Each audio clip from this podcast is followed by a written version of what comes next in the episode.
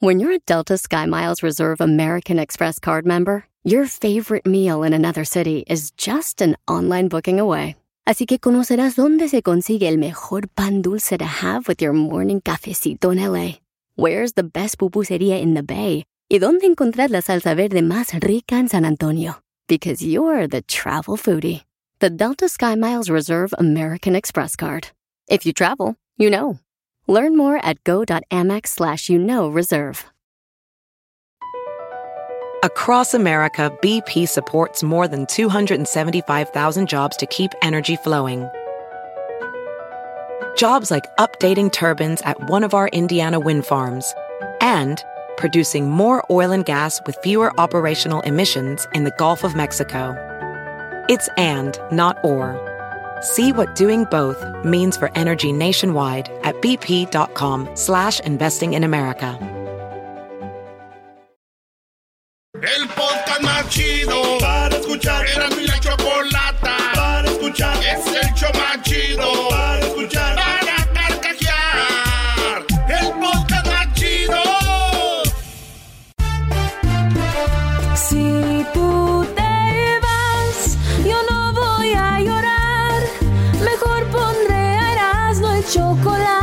show más chido para escuchar. Voy a reír y sé que son el show con el que te voy a olvidar.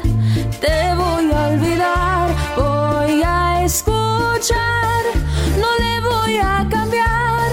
A radio con Erasmo y chocolate, el show más chido para escuchar, me hacen reír. Y todos mis problemas sé que voy a olvidar. Ah,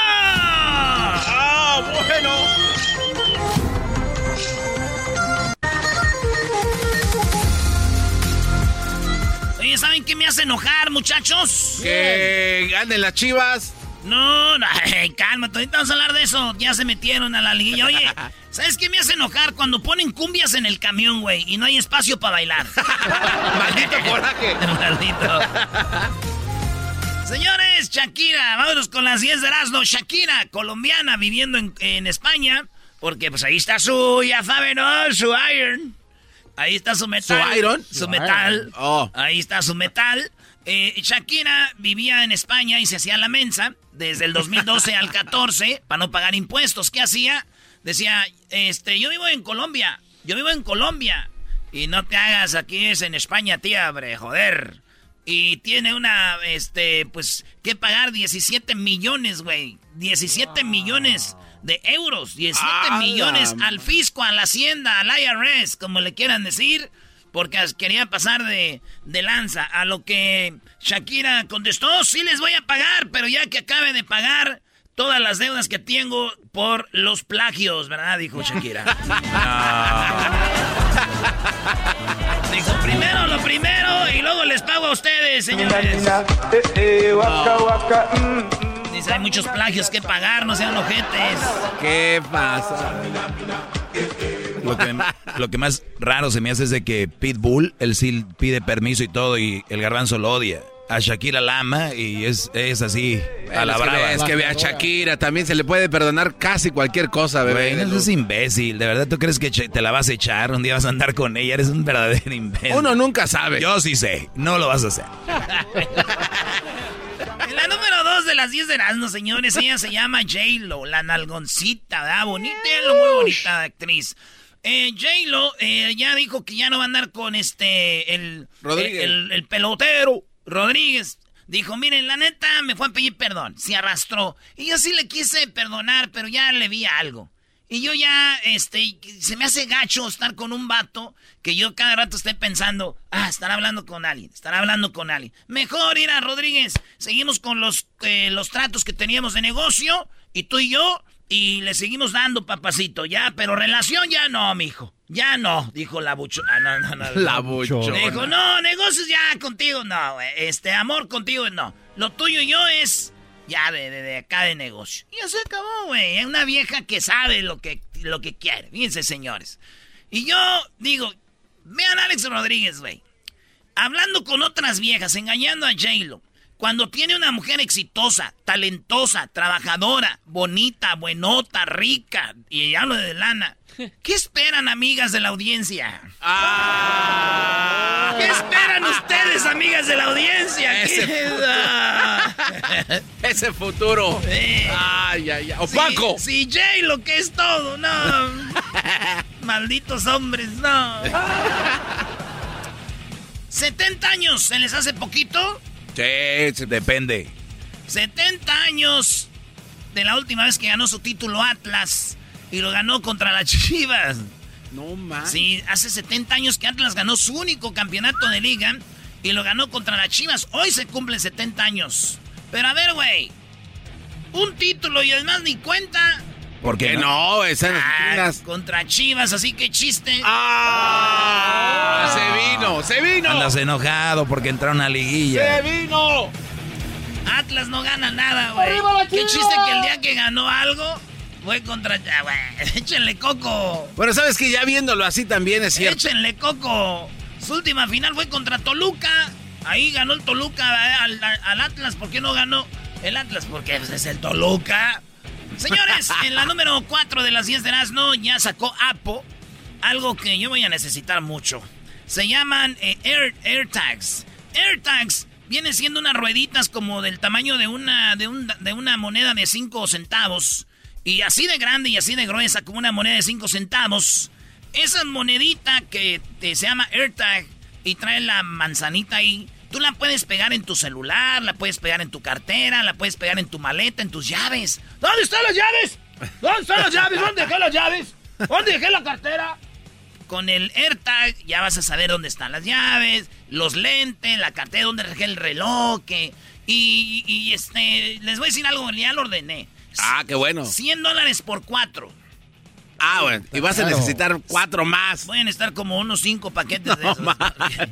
Entonces digo yo, güey, eh, eh, ¿y, y cómo nos vas a encontrar tú si te pierdes la cartera? Con la aplicación en el celular, güey, tú la puedes encontrar, dices aquí, tit, tit, tit. Ah, aquí está, como cuando jugaba el cinto escondido, caliente, Ey. caliente, caliente, aquí está, ah, aquí está la cartera. Te dije que ahí estaba. Oh, qué Pues sí, el, el pedo va a ser, güey, que cuando se la ponga mi celular y se me pierde el celular, ¿cómo voy a encontrarlo? Es Eres verdad. un güey. imbécil. Ya no lo habías visto, ¿verdad? Ah, bueno. Señores, en la número 5, México, México, México. Ra, Bueno, ra, ra. El sol de México. Oh. Se llama Luis Miguel. Luis Miguel la tenía bien escondida, pero vendía vino. Se llamaba Único. Y, y es un vino muy chido. Este güey en el 2000 dijo, voy a ir a Chile. Llegó a Chile, donde hay uno de los mejores vinos del mundo. Y le, él le creó su propio vino, güey. Dijo, este es un rojo que está eh, basado en Cabernet y que es muy bueno. Se paró la venta, ahora es un vino de colección. Pero pues yo creo que paró la venta porque ya no le ha ido bien, paró la producción, se vendía bien. Y Luis Miguel ya sabemos, ha andado en las pedas, se ve puesto gordo, ya hasta se junta con el Canelo. No. El, el- el, este, Luis Miguel. Entonces ya juega hasta, ya lo vimos, ya hasta lo vemos jugando en la mesa. Antes no veías ese vato, era como un mito, güey. Sí. Para verlo hay que ir ahí, tenías que ir al concierto y decías, esto sí, ese era güey, ese güey. Y de ahí se desaparece. To- todavía y se iba y no hablaba. Ahorita ya se para a hablar, güey. Estoy muy contento. Están en esta ciudad. Ya, güey, ya se, se le quita la magia, güey. sí, sí. Por eso nosotros cuando íbamos a promociones a lugares, primero llegaban de a 10 mil personas. Ya íbamos como cada fin de semana. y Decían, "Ah, anda el güey del Erasmo aquí. así es. Entonces digo yo, Luis Miguel va para abajo, es la verdad. Y si sigue así, güey, va a terminar vendiendo salsas como Larry Hernández. Ah, no, no, no te pa- Regresamos, señores. Regresamos con más aquí en el show más chido. Eras en la Choco. Es el podcast más chido. Yo me río. Eras mi la chocolata. Cuando quiera puedo escuchar. Esta es la número Seis. 6 de las 10 de Erasmo, señores y señores. Gracias por estar escuchando Erasmo y la Choco. Esta es la número 6 de las 10 de Erasmo. Oigan, fíjense que una enfermera asegura que aplicó 10 dosis de la vacuna contra el COVID con la misma aguja, güey. No. Ella, ella dijo, dice, es que hay, de- llegan vacunas, pero no tenemos aguja, güey. Entonces, resulta de que la morra ya y dijo 10, puse 10 vacunas con la misma jeringa y hay que saber que eso es, es No, no, malo. no. Entonces, resulta de que fueron a la mañanera y le dijeron, señor obrador, Soy Wences Losatel de los dos de los dos de la frontera y quiero hacer una pregunta. a ver, adelante. Fíjese que usaron 10 veces la misma jeringa para poner una dosis, para poner las dosis de vacunas, la misma jeringa 10 veces. Yo tengo otros datos. No, señor, estoy hablando que esto pasó en Brasil. Ah, ah, ah. Eh, pasó en Brasil. Cayó güey. como- Eh, como los grandes. Pasó, pasó en Brasil. En Brasil, güey, imagínate la misma. No, no, tan canijo.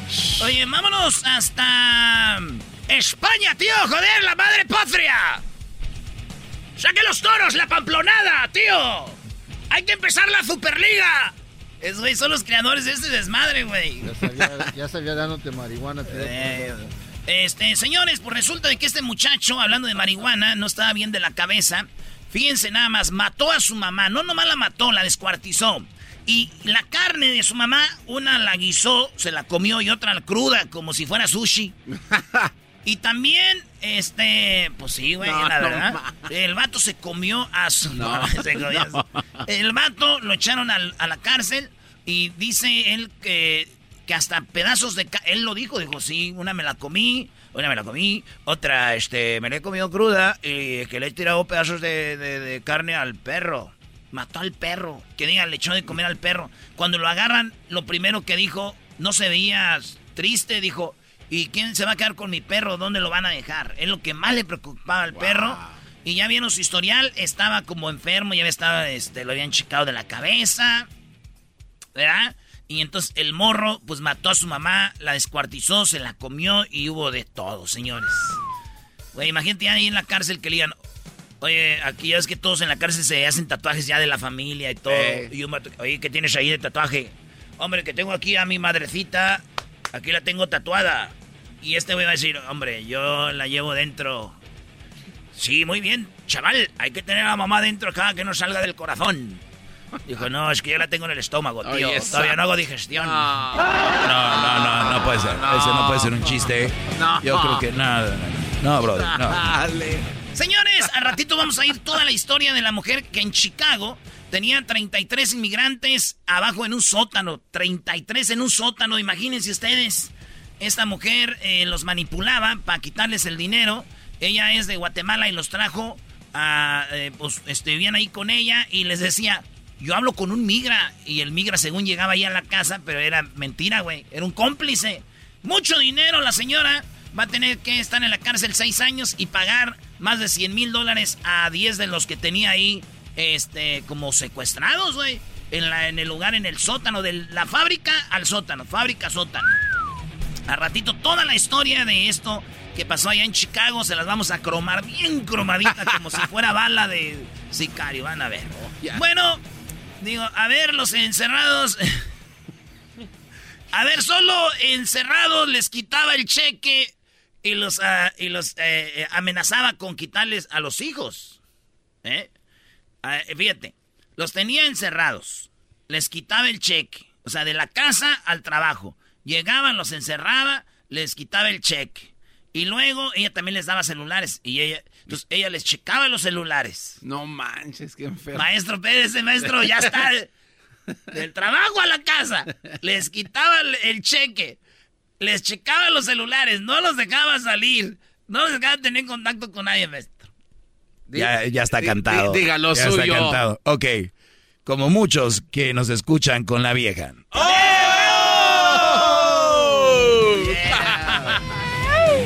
Me quedan dos, rápido. Oigan, fíjense ustedes que en México eh, está en el top 6 de las ciudades más violentas del mundo, según un estudio. ¿Seis? ¿Top seis? Espérame, espérame, espérame, espérame, garbanzo. Fíjate, te voy a dar la lista. A les ver. va cuáles son, les voy a dar del top 10. Cape Town, que es en Sudáfrica, ¿verdad? En, en el noveno está Ferreira de Santana, en Brasil.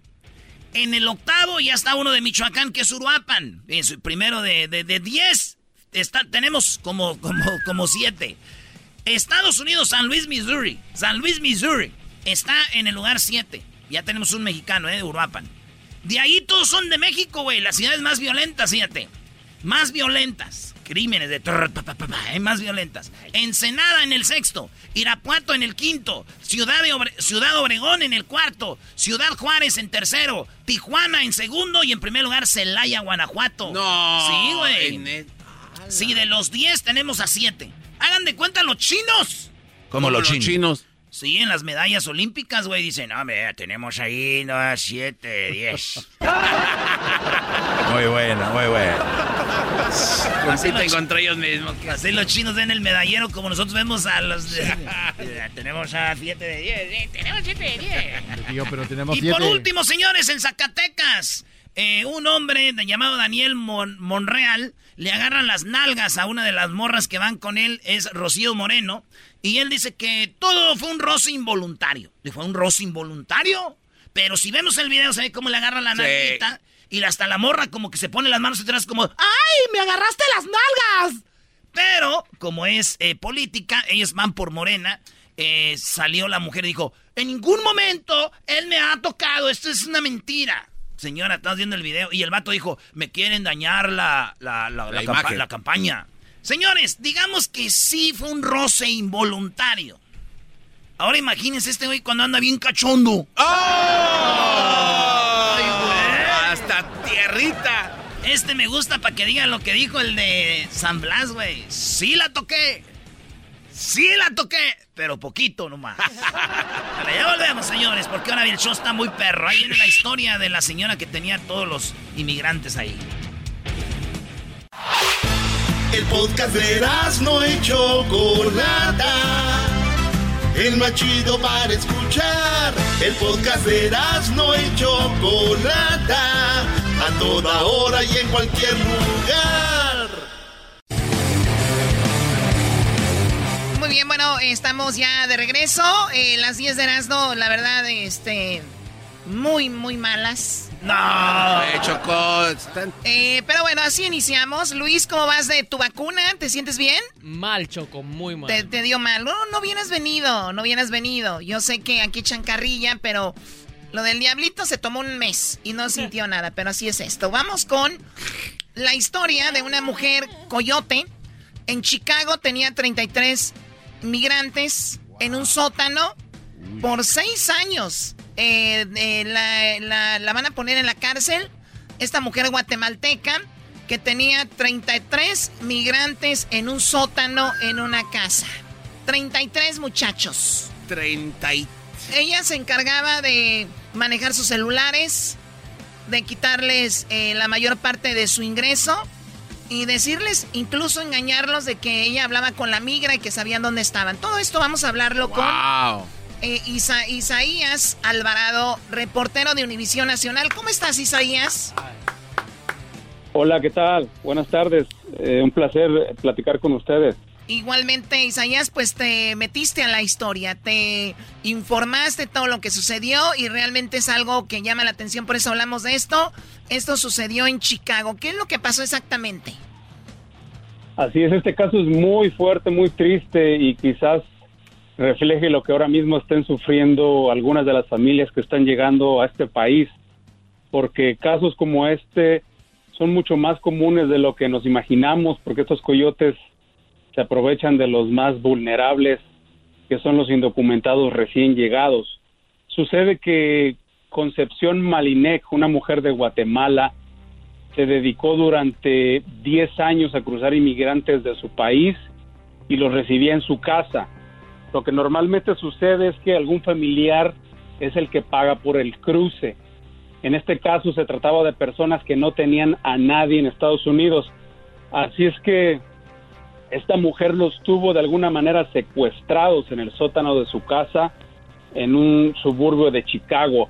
No los tenía precisamente encadenados o bajo candado, pero ella les hacía creer que migración los iba a visitar cada semana para asegurarse de que todos estuvieran allí, lo cual era una mentira. El supuesto oficial de migración era en realidad un cómplice de esta mujer. Ah. Cuando, cuando, estos, cuando estos inmigrantes llegaban a la casa, esta traficante les decía que ya no le debían los 10 mil dólares por el cruce que habían acordado unas semanas antes, sino que ya le debían 14 mil. A todo el mundo le subía la cuota y era pues para extender, para extender el tiempo en que ellos tenían que trabajar para pagarle. Prácticamente les arrebataba todo lo que ellos ganaban en, la, en una fábrica ahí en el estado de Illinois. Oye, esto es, esto es peor, perdón Isaías, esto es hasta peor que un secuestro porque eh, los secuestrados a veces están ahí y nada más, pero esto ahí los ponía a trabajar y bueno, trabajaban y les cobraban lo que era eh, pues todo y como dices tú,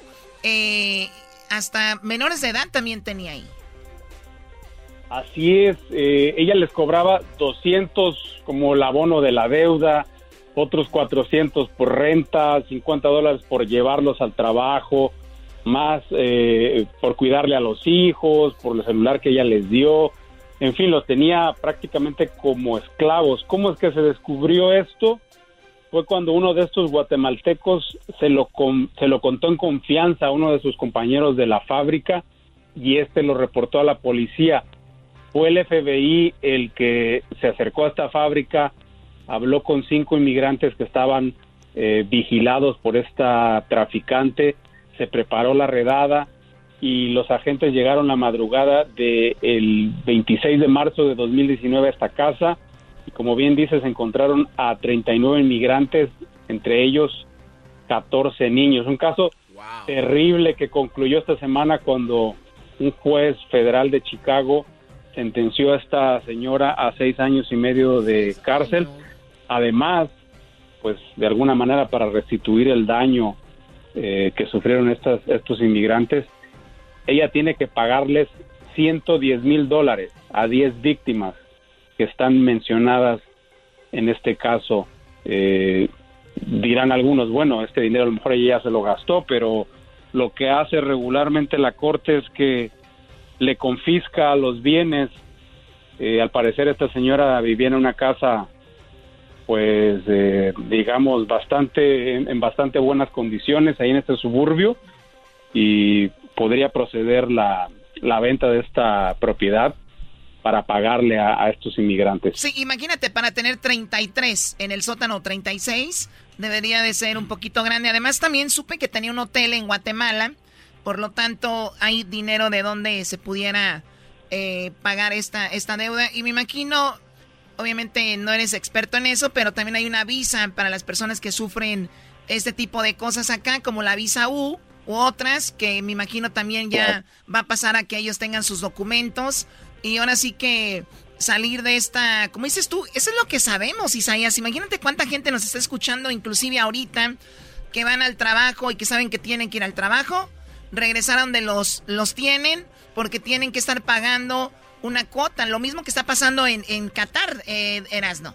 En Qatar eh, les ah. quitan sus visas llegando, los ponen a trabajar a hacer estadios ya han muerto más de seis mil y no los dejan ir y les dicen te van a golpear o te van a matar, güey, tú es tu jale. Ya cuando te vayas a ir, te dan la ganancia y, se van. Pero esto, Choco, en el 2021 pasando todavía, Isaías.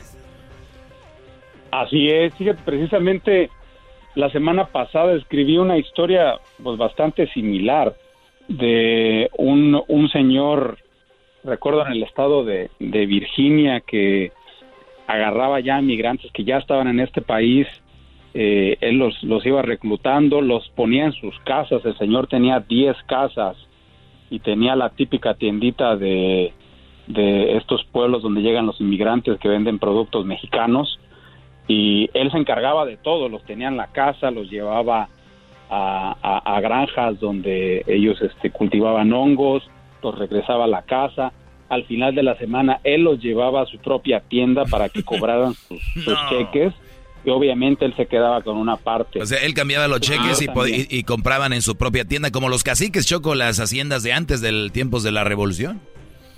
Exactamente, así, así operaba este señor, que también lo, lo sentenciaron a, más de 10 años de cárcel, pero este caso fue más, que explotación laboral que ocurría, fue más por deberle al fisco, porque el señor le quedó de ver más de un millón de dólares al IRS, nunca los reportó, este, y él contrataba, él hacía que estas personas trabajaran en, las granjas a través de su, de su propia agencia de trabajo. En fin, era un negocio redondo, redondo, para este señor. Oye, estaba viendo esto, regresando a lo de Chicago y esas eh, migrantes en el sótano. Eh, muchos estuvimos en la cuarentena encerrados y eh, encerrados entre comillas. Estamos en la casa, salías al balcón o si tenías la yarda o una alberquita, lo que sea.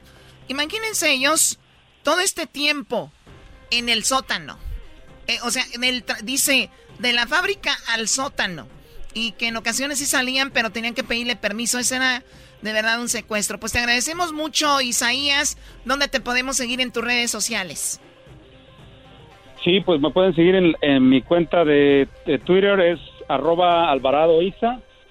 Y también, en, por supuesto, las historias que, publicamos en la página de internet univisionnoticias.com. Muy bien, gracias Isaías. Un placer haber hablado contigo. Vamos a regresar. ¿Qué tenemos, niños?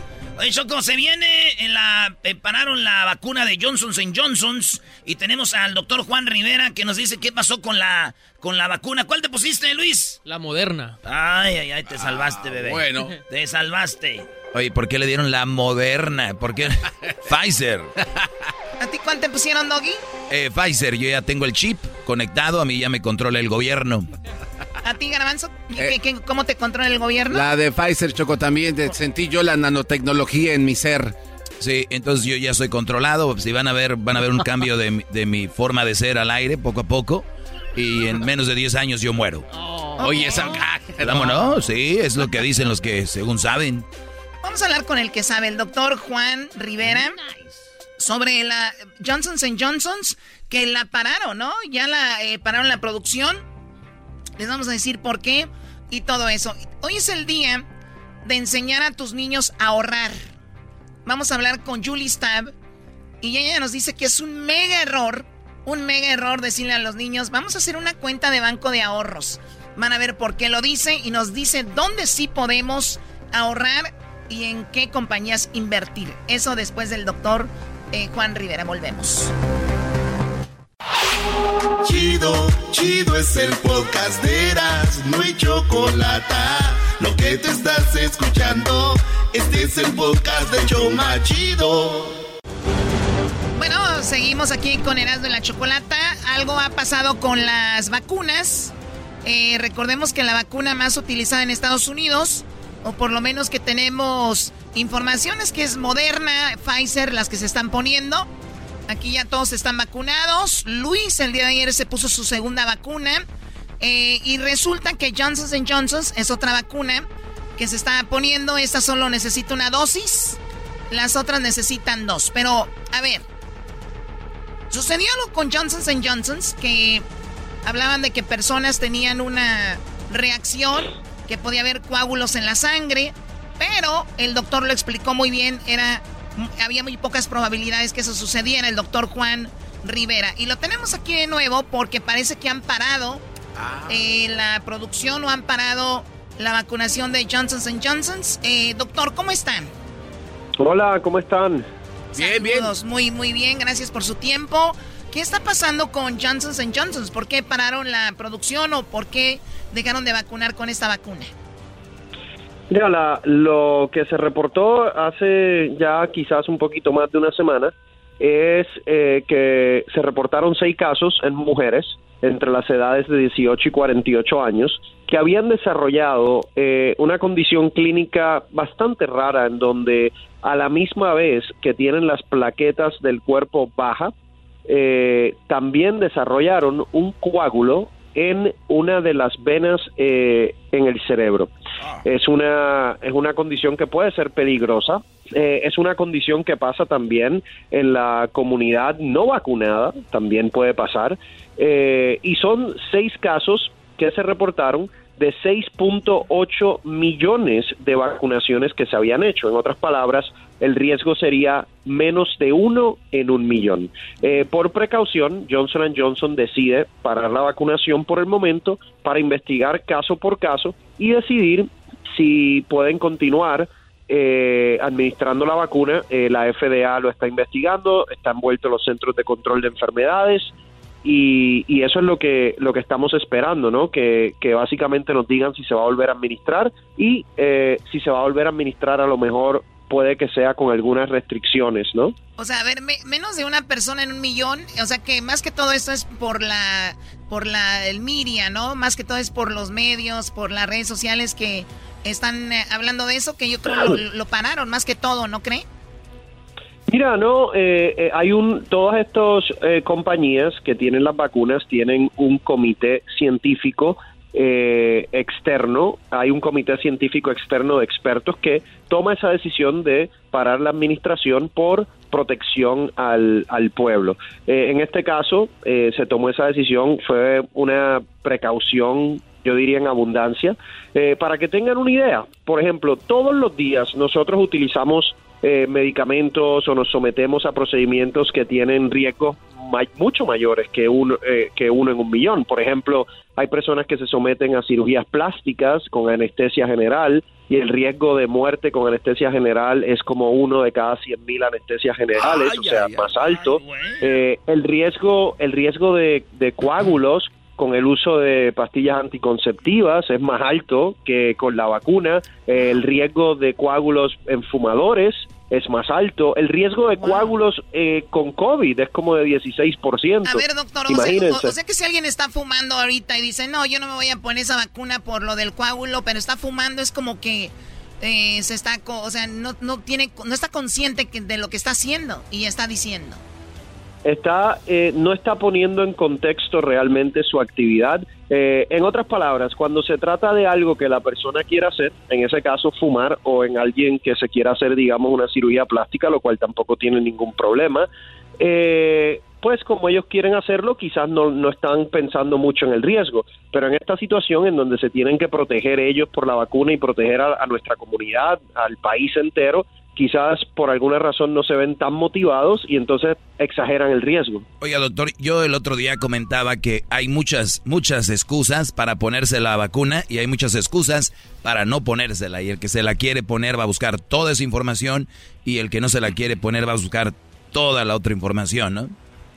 Pero, pero yo digo que eso, lamentablemente, estamos viviendo en una época exactamente como la que describes, pero la realidad no es así. La ciencia es la ciencia. La ciencia tú no la puedes ver de dos, dos perspectivas distintas. Los resultados científicos, estudios creados por el método científico, tienen simplemente una respuesta y un resultado. No se presta para interpretación. Entonces, eh, la gente que no se quiere poner la vacuna, eh, lamentablemente no lo está viendo desde un punto de vista objetivo. Están dejando que las emociones tomen decisiones por ellos en vez de hacerlo de manera objetiva, estadística y racional. Más de 500 mil personas han muerto de COVID, miles y miles hospitalizadas, personas que no llegaron a hospitalizarse, pero miles están pasando secuelas que les ha cambiado su estilo de vida. Y sin embargo te están diciendo que la probabilidad de algo es menos de uno en un millón y tú todavía no logras eh, deshacerte de, de toda esa retórica emocional y, enfocarte realmente en la parte objetiva, en la parte racional que, son los estudios científicos. Entonces, si hay algo que nos ha sacado de esta pandemia es la ciencia. No son los políticos, no son las ideologías, es la ciencia lo que realmente nos ha sacado de esta pandemia. Sí, y estoy, eh, estoy viendo también que mucha gente se automedica y también mueren muchísimas gentes al año por automedicarse. Ahora, cerraron una planta de Johnson Johnson en Baltimore. Esa planta la cerraron, doctor. Eh, hubo problemas eh, con la vacuna, una contaminación, hubo algo ahí, ¿no? Sí, y eso pasa, eso puede pasar, eso puede pasar con eh, cuando están en manufactura de una vacuna, no solamente Johnson Johnson, pudiese pasó una vez también si no me si no mal recuerdo con Moderna, pero puede pasar también en un lugar donde hacen alimentos, en un lugar donde hacen productos.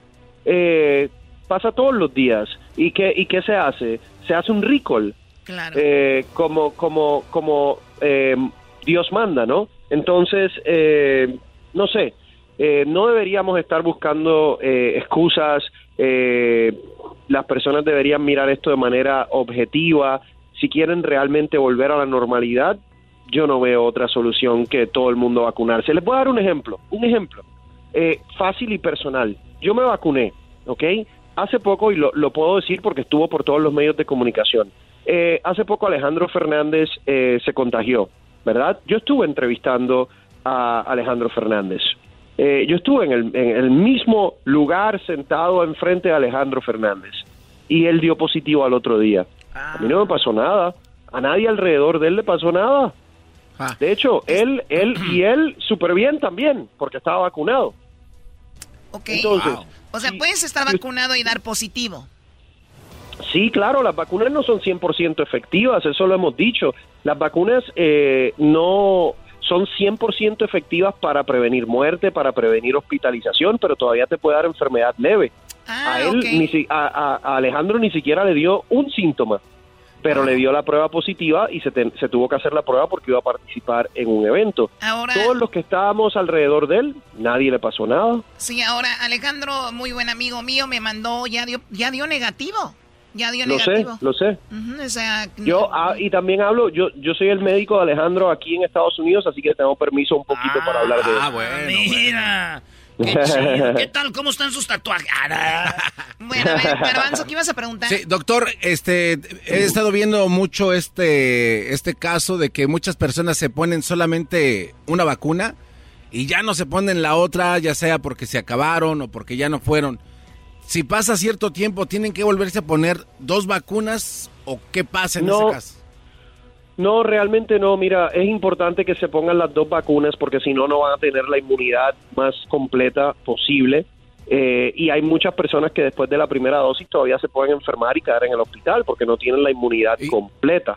Eh, si fallan a la segunda cita o por alguna razón hay un inconveniente, se la puede poner una semana después, dos semanas después. Eh, no es lo que está establecido por los protocolos que se hicieron los estudios científicos, pero sí le van a dar la vacuna una semana o dos semanas después, pero hágalo, póngasela. ¿Qué pasa si se tardan tres semanas o hasta un mes? Mira, no sabemos, pero yo desde el punto de vista médico te puedo decir que sí se la daría tres semanas o cuatro semanas después, porque estoy seguro que el sistema inmunológico va a reaccionar. Perfecto. Entonces, eh, no, no dejaría de ir por eso. Perfecto, gracias. Muy bien, doctor, pues eh, excelente información, no tengan miedo, eh, pónganse en la vacuna por el bien de todos. Y excelente información del doctor que lo hace muy amablemente, no le pagamos ni nada, pero sé que es una voz importante para la comunidad. Eh, y él está muy enfocado y veo la información y lo sigo para que ustedes se pongan la vacuna y le agradecemos mucho, doctor. Gracias, lo hago de mucho corazón y la comunidad hispana ha sido tan cariñosa y tan respetuosa conmigo que Ojalá pudiese hacer más. Ojalá, ojalá me entreguen las vacunas que voy ahí con un con una troca a, cada rinconcito donde estén ustedes y se las pueda poner. Ojalá pudiese hacer eso. Bueno, gracias al doctor. ¿Qué tenemos al regresar, muchachos? Oye, Choco, qué buen show tenemos. Porque viene Julie Staff. Ya habías dicho tú hace rato que eh, Julie Staff, eh, ahorita la vamos a tener, pero nos va a decir qué tan malo es tener dinero en el banco. Oye, eh, Julie sabe está en contra de que tus niños tengan dinero en el banco y tú. Oye, porque el día de hoy es el día de cómo, el día de enseñarle a los, niños cómo ahorrar. Hoy es el día de enseñar a los niños cómo ahorrar dinero. Sí, hay un día para eso. Y a los niños los podemos cuadrar mentalmente para que tengan una vida económica mejor. Y también eh, tenemos, ¿qué más? Además de Julie Staff, que nos va a decir eso. Nos va a decir dónde invertir, dónde meter la lana, dónde poner el billullo. Oye, Choco, Estamos escasos de chocolatazos. La banda no está haciendo chocolatazos ahorita, se siente muy confiada, pero déjenme decirles que los están engañando allá en su país. Ustedes están muy confiados ahí de que, oyendo el chocolatazo, no sabiendo que mientras ustedes oyen el chocolatazo, su mujer anda haciendo en las uñas o su vato. Llámenos. Hagan el chocolatazo y márquenos al 1 triple 874 2656 y regresamos con Julie Stab. Y recuerde, no está sola. Estás escuchando el podcast más chido Erasmo y la Chocolata Mundial. Este es el podcast más chido, este era mi chocolata, este es el podcast más chido. Con chocolatazos y parodias todo el día. Y el maestro Doggy que te da consejos de la vida. Es el podcast que te trae lo que te has perdido en Erasmo y la Chocolata. El show más chido, ese es el podcast más chido. Es Erasmo y Chocolata. Es el podcast más chido, es Erasmo y Chocolata. Millones de descargas. El show más chido Erasno y la Chocolata presentan a la que sabe de dinero de billuyo de marmaja, de cueritos de rana de benjamines. Está para el show más chido, la que sabe de dinero y finanzas, Julie Star. Muy bien, el día de hoy es el día de cómo enseñar a tus niños a ahorrar. Hoy es el día de Teach Your Kids eh, to Save Money. El día de hoy de enseñar a los niños a ahorrar. Y muchos dirán, ¿para qué van a ahorrar mis niños? Están muy chiquitos, déjalos que vivan su infancia. Eh, déjalos que si tienen dinero lo gasten en lo que ellos quieran. Para eso lo ahorraron. ¿Será bueno esto, no? Debería de ser, Choco, claro. Que lo gasten en lo que ellos quieran, ellos lo ahorraron, Choco. Bueno, vamos a preguntarle a la experta. Julie, ¿cómo estás? Julie está. Muy bien, mi cielo, muchas gracias por tenerme acá. Muchas gracias. Y sabes qué? que lo que pasa es que ahorrar no es suficiente. ¿Cuánto te pagan en el banco? 0.0000001%. Por favor. Así que si le estamos enseñando a ahorrar nada más, eso no es suficiente. ¿Tú no crees? En el banco te dicen, ¿por qué no le abres una cuenta a tu niño? Sería muy bueno para que ahorre aquí, pongan su saving account. ¿Eso no es bueno? No, yo tengo otra opción para ellos. Mira esto, mira esto. En primera vamos a hablar de nuestros hijos. Yo tengo hijos ya grandes, he pasado por todas las etapas. Lo único que hacen en la casa es sacar la basura, ¿ok? Es lo único que le pedimos que saquen. y cuando la sacan lo hacen de mala gana, dándole golpes con el latón por todas partes. ¿Es verdad o no es verdad? Los muchachos, los muchachos hoy son un poquito diferentes, pero, pero tienen ventajas porque nacieron con ese chip de la computadora adentro, que ellos nacieron con Intel, les gusta el dinero y quieren hacer las cosas con el menor esfuerzo posible ustedes que tienen hijos, ¿es verdad o no es verdad? Totalmente de acuerdo. quieren mucho y dan poco. Exacto. Y tú sabes qué, y no tienen por qué no ser así, porque no le hemos dado otras opciones. Ahorrar el dinero en el banco es no pagarle nada. Me dice, mami, ¿cuánto voy a tener en 10 años? Vas a tener 5 dólares más que hoy. ¿Por qué tener eso? Para eso me lo gasto, ¿verdad? Bueno, pues fíjate esto. Hoy en día, ¿ok? Para ellos, tú le puedes tú le puedes enseñar qué opciones tienen ellos usando lo que les gusta hacer y, y sacando, ¿ok? Sacándole el provecho al dinero lo más posible. Y lo que te traigo es, en primera, ¿a qué edad le vas a empezar a enseñar? Muy fácil. Un billete de 5 dólares en tu mano y uno de 20 en la otra. Le dices que elija uno. Si elige el de 20, ya está listo para empezar a aprender a invertir porque créeme que aunque vayan a la universidad, y te lo digo por experiencia, eso les va a enseñar a trabajar para una buena compañía.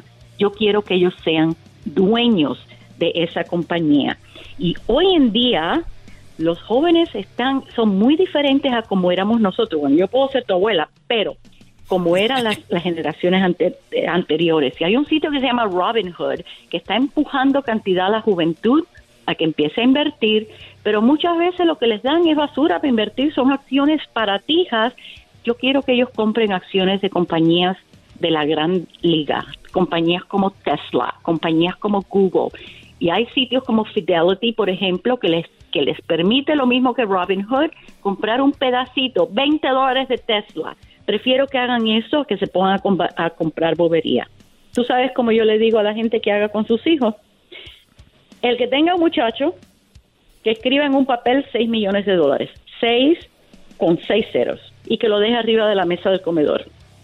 Cuando el muchacho te venga a preguntar, ¿qué cosa es esto? Tú dices, ay, eso es lo que tú hubieras tenido si yo te hubiera puesto 25 dólares al mes en una compañía comprando las acciones. No tú vas a ver que ese muchacho te va a decir, pero mami, espérate, ¿cómo, es la cosa? ¿En cuánto tiempo llegaría ese número invirtiendo esa cantidad? Depende, depende de qué compañía sea. Déjame darte un ejemplo. El año pasado, el año 2020, hay una compañía que se llama Zoom, Z-O-O-M. Esa es la compañía que salió por, por lo de la pandemia, todo el mundo decía, este año es horrible, ese año esa compañía hizo el 800% de ganancias. Si tú pusiste 100 dólares en febrero, y yo lo dije al aire, en febrero 27, 100 dólares, para fin de año tenías 900 dólares. Así es que estamos hablando de descubrir ese tipo de compañía. A ver, perdón, eh, vamos a tener en, en mente que mucha gente en la que nos está escuchando, inclusive muchos aquí, escucharon mucho muy bonito, pero no saben ni por dónde empezar. Y eh, eh, la verdad es de que todos creíamos y teníamos el sueño de que nuestro niño eh, tenga la cuenta en el banco. Ya dijimos que cuenta en el banco no, porque en realidad no, no ahorrar, pero queremos que el dinero trabaje, ¿no? Que mientras duermas, el dinero esté trabajando. Ya escogió el billete de 20 dólares. Ya le dijimos no a Robin Hood, sí a Fidelity. Ya hablamos de Tesla, de Google ¿Cómo una persona que nos está escuchando ahorita que no sabe cero de inversiones em, empieza a aprender dónde, cómo? Ok, déjame decirte, marzo del año pasado yo estaba en Canadá. Yo vi que cerraron todo y los muchachos estaban ahí, ahí encerrados en una habitación con su computadora. Yo empecé a dar clases en línea gratis a los jóvenes en inglés con mi hijo de 25 años y vamos a dar seis clases que se llama From Student to Investor, de estudiante a inversionista. Yo dije, déjame enseñarle algo que no les enseñan las escuelas. Está en mi página Facebook, ustedes tienen el enlace a ese sitio que se llama From Student to Investor. En vez de dar seis clases, terminamos dando 40 clases gratis. Teníamos niños desde 8 años hasta personas de 77 años que se nos colaron porque empezamos desde el principio y está en inglés, o sea que nuestros hijos que hablen mejor el inglés que el español, esta clase es para ellos y es gratis, gratis.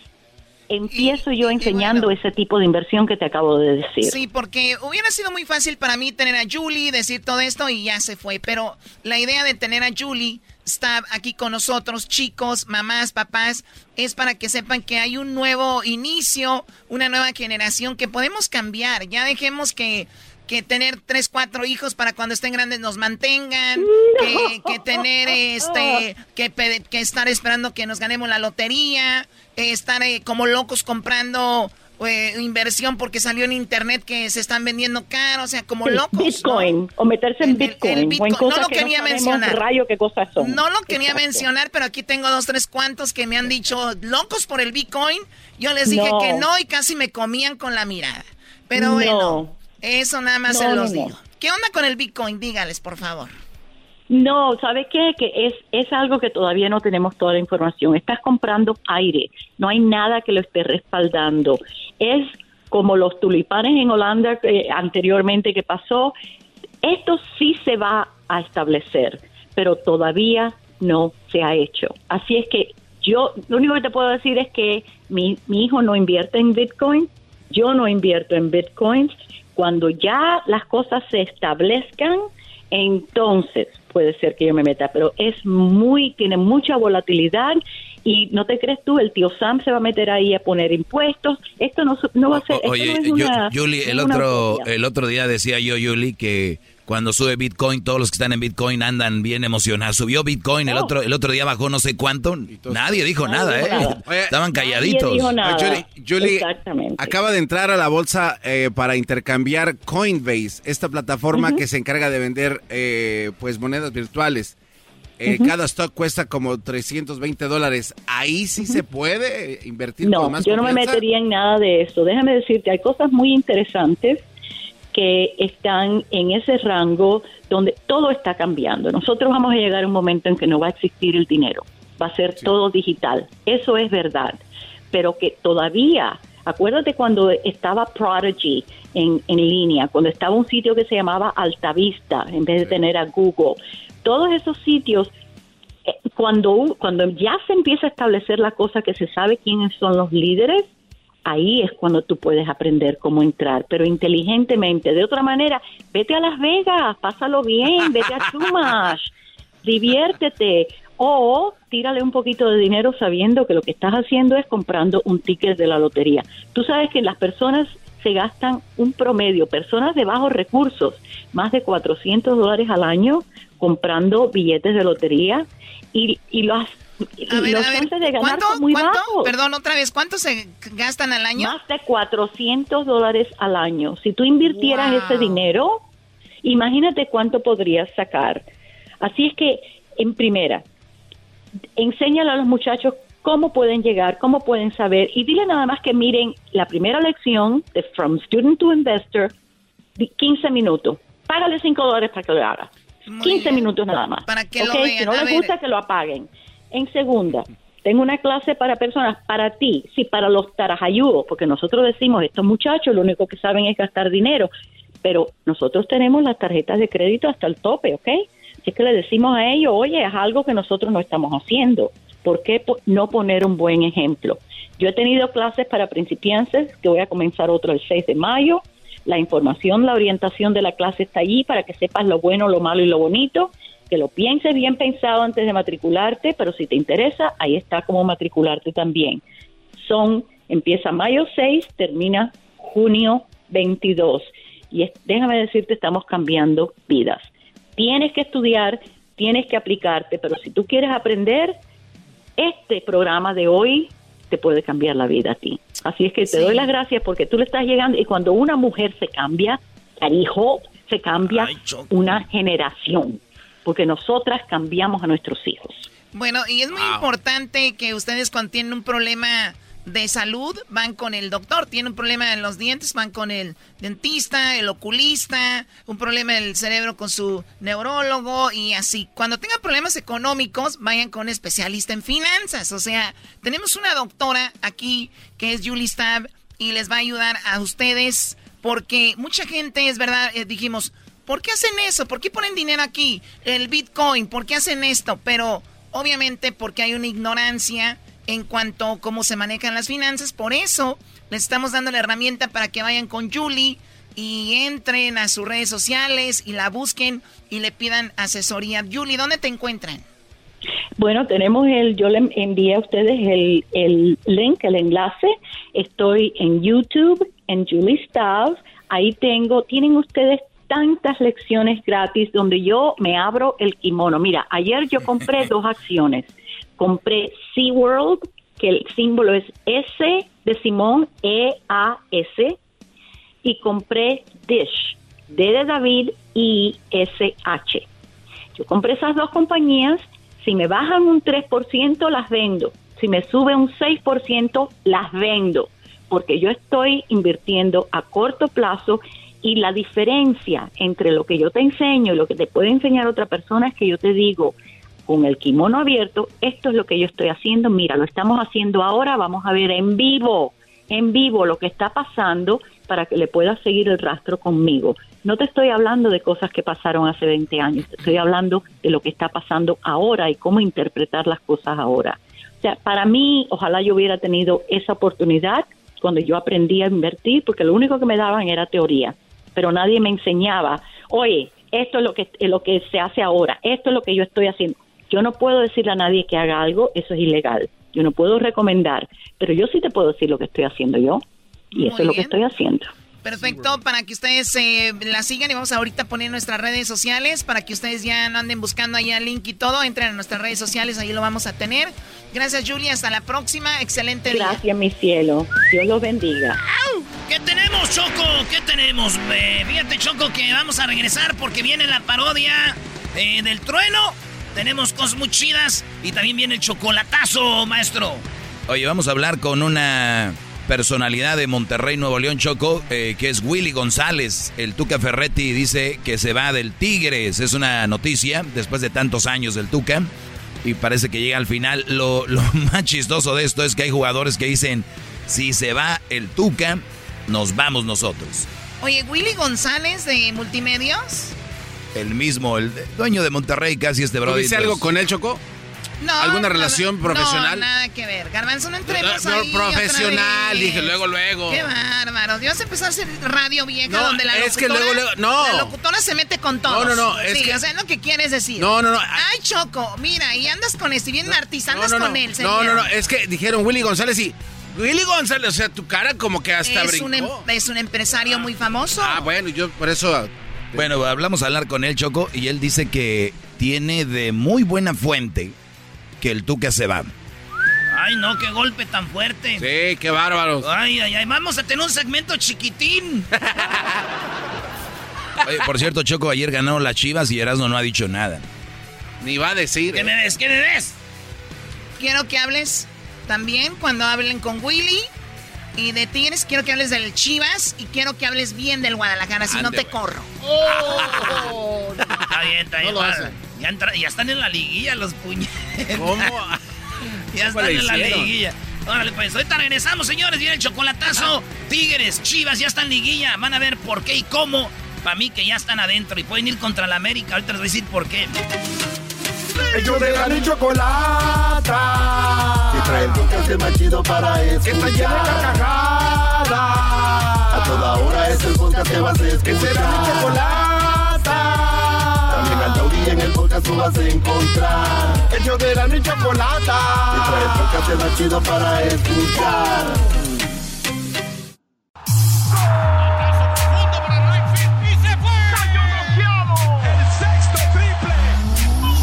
Calentó la charla, se calentó, se calentó la charla, se calentó. De acuerdo no estuvieron porque su equipo perdió y con excusas han llegado a este show. Charla caliente Sports, teneras mi chocolata. Se calentó.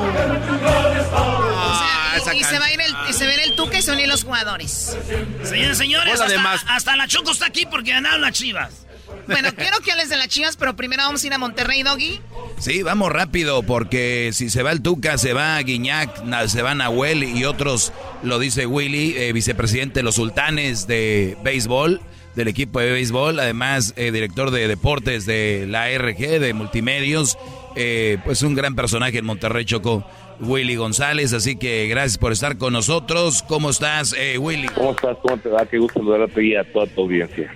Oye, qué chido. Eh, Willy, saludos. Este, cuando el Doggy nos invita a Monterrey, pues te vemos en todos lados, hasta en la sopa, Willy. Tenerte aquí está chido. Exacto. Sí, gra- gracias, gracias. Sí, acá estamos en radio, en televisión, en redes sociales presentes. Oye, eh, ¿es verdad entonces que Guiñac, el francés, Nahuel, el argentino, Guido, el argentino, Carioca, el brasileño, dijeron, nos vamos de Tigres si el Tuca no renueva? ¿Es verdad?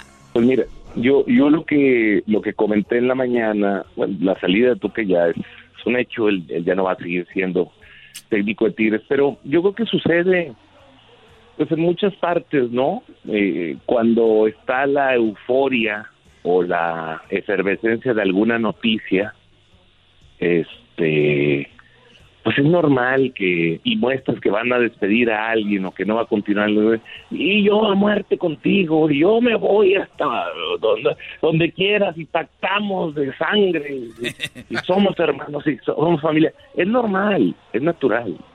Pero al paso de los dos o tres semanas o cuatro semanas ya que se enfrían las cosas los jugadores obviamente tienen que ver su contrato las condiciones que son inmejorables que la directiva les tiene los tratan extraordinariamente bien. No me refiero a lo económico, sino todo lo que es el concepto. Un trabajo fenomenal, extraordinario.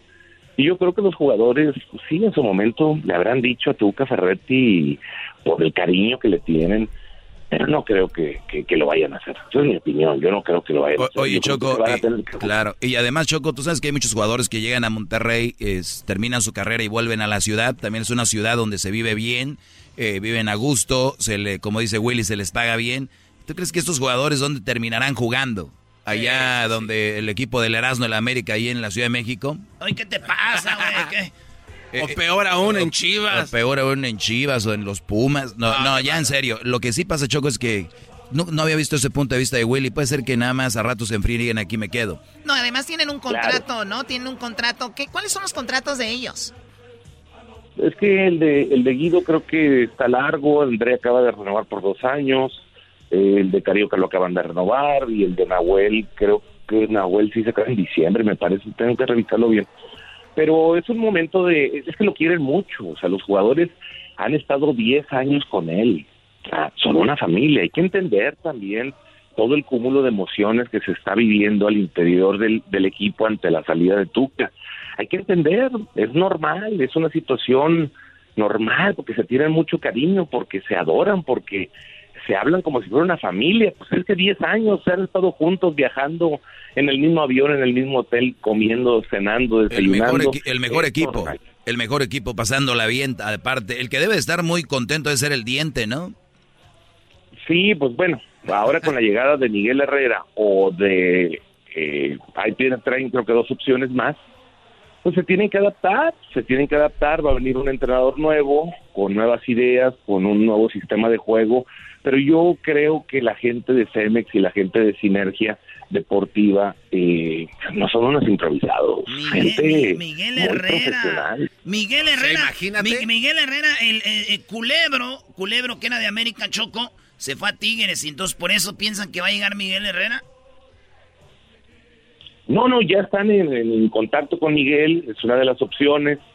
A mí me parece muy atractivo Miguel Herrera, me parece sensacional. Además, es mi amigo, lo quiero mucho, nos, nos apreciamos bastante.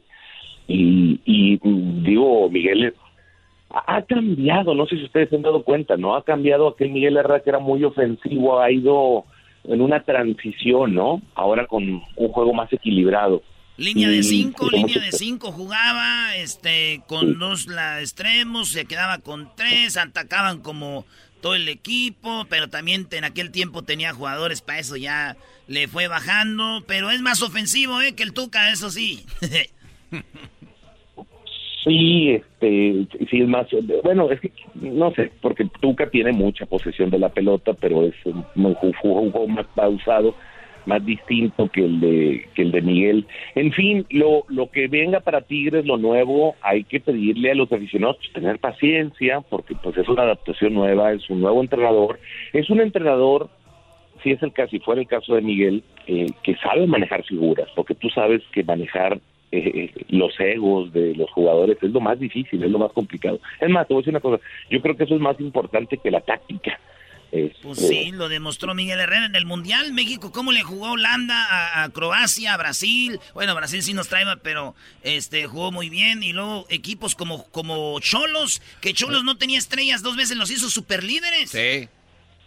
Sí, sí, sí, sí, Y bueno, tienen más opciones, tienen más opciones. Yo creo que hay que estar muy agradecidos con Tuca por todo lo que dio. Yo creo que tiene que hacerle una despedida bonita, eh, reconocerle todos sus éxitos eh, y bueno, pues que le vaya bastante bien en. Aquí, está lo que dijo el, sí, aquí está lo que dijo el Tuca. ¿Qué Tuca? Quiero decirles a todas las personas que están siendo parte de esta entrevista, especialmente al muchachito este Willy González, que quiere meter a los iconcitos de Miguel Herrera al, al equipo. Quiero decirles a todos que no estoy de acuerdo con las cosas que se están diciendo, de que Guiñac me lo voy a llevar a Brasil a Nahuel también, aquí a todos me los voy a llevar para allá. Y para que ya no estén fregando la madre, carajo. Qué buena imitación, está, está muy buena. Sí le sabes, ¿eh? Ay, poquito, poquito al Tucán. A ver, ¿dónde está Miguel Herrera? No, nosotros estamos enganchados, los muchachos, vamos a llegar a Monterrey. Yo vivía ahí, cabrón, una ronda final, pues, con Willy, voy a estar todos los días ahí terminando el, entrenamiento a la RG, cabrón.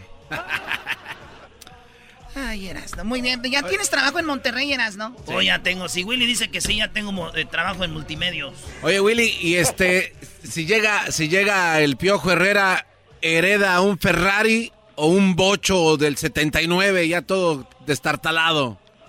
No, yo creo que nada más eh, se va a ir un extranjero, obviamente, ¿verdad? Por lo de la regla que se va Julián Quiñones. Entonces, yo creo que hay dos cambios. Uno es Francisco Mesa y el otro es Jordan Sierra yo creo que deben de traer un contención, alguien que les juegue por dentro y un extremo izquierdo.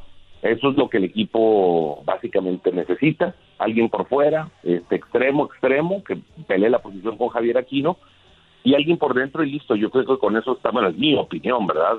No sé qué, vaya a opinar el nuevo entrenador, pero no, dale, es un equipazo, es un plantel espectacular. También hay que decir una cosa, Tigres no ha tenido pretemporada, se le ha pasado es el único equipo que ha, jugado, imagínate, en la fecha 4, estando jugando el Mundial de Clubs, y, lo hicieron bastante bien, subcampeones del mundo, o sea, un trabajo fenomenal, extraordinario. Entonces también le va a caer bastante bien hacer pretemporada, porque ahí es donde se ganan los partidos, en la parte física, ¿no?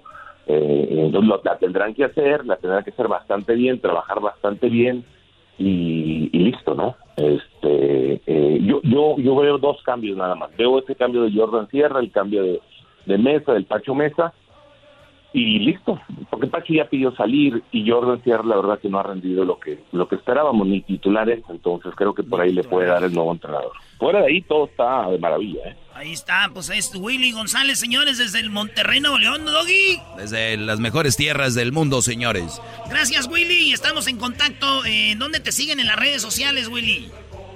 En, en, yo tengo un Facebook, Willy González, W-I-L-L-I-E, González, y en eh, y en Twitter eh, Willy MTY. Ahí también me pueden seguir en las redes sociales que son los que las que más uso. El Instagram sí lo tengo pero casi no no no no no lo uso el, Instagram. Pero yo también ya los empecé a seguir a ustedes muchachos. Felicidades la verdad hacen un gran trabajo. Bueno gracias a, Willy. Ahora sí háblenme del Guadalajara que ya está en la liguilla por favor. Hoy háblenme. Ahora sí se aparecen arriba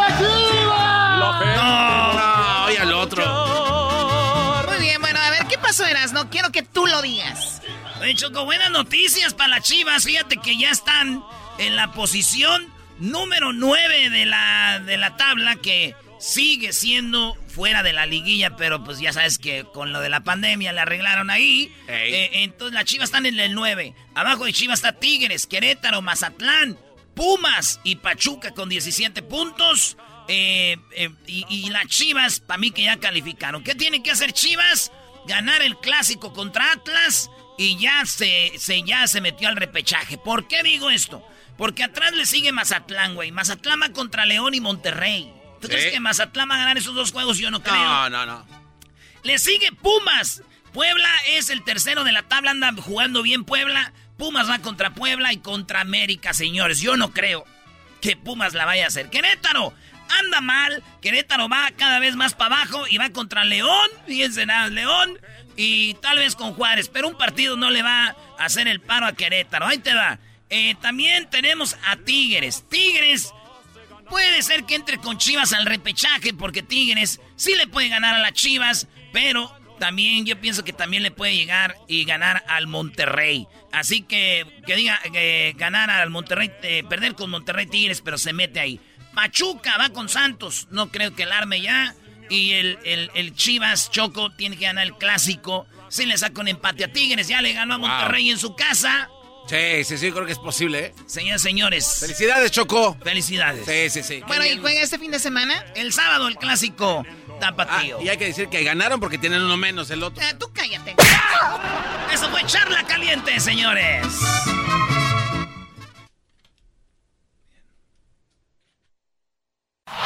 Este es el podcast que escuchando estás. Eran mi chocolate para carcajear el yo machido en las tardes. El podcast que tú estás escuchando. ¡Bum!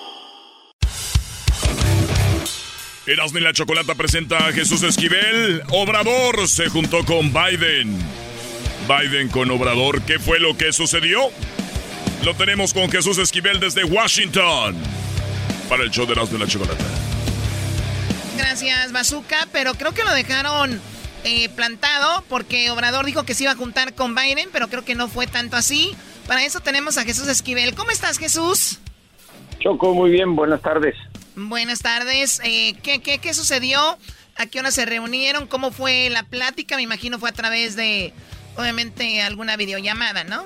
Teleconferencia. Sí, es que hace unos días Joe Biden, el presidente de Estados Unidos, convocó a la celebración de una cumbre climática eh, para hablar del calentamiento de la Tierra y cómo prevenir la emisión de gases contaminantes o el efecto de invernadero, como se le conoce ecológicamente hablando. El diablito es un gran ecológico y sabe bastante de eso.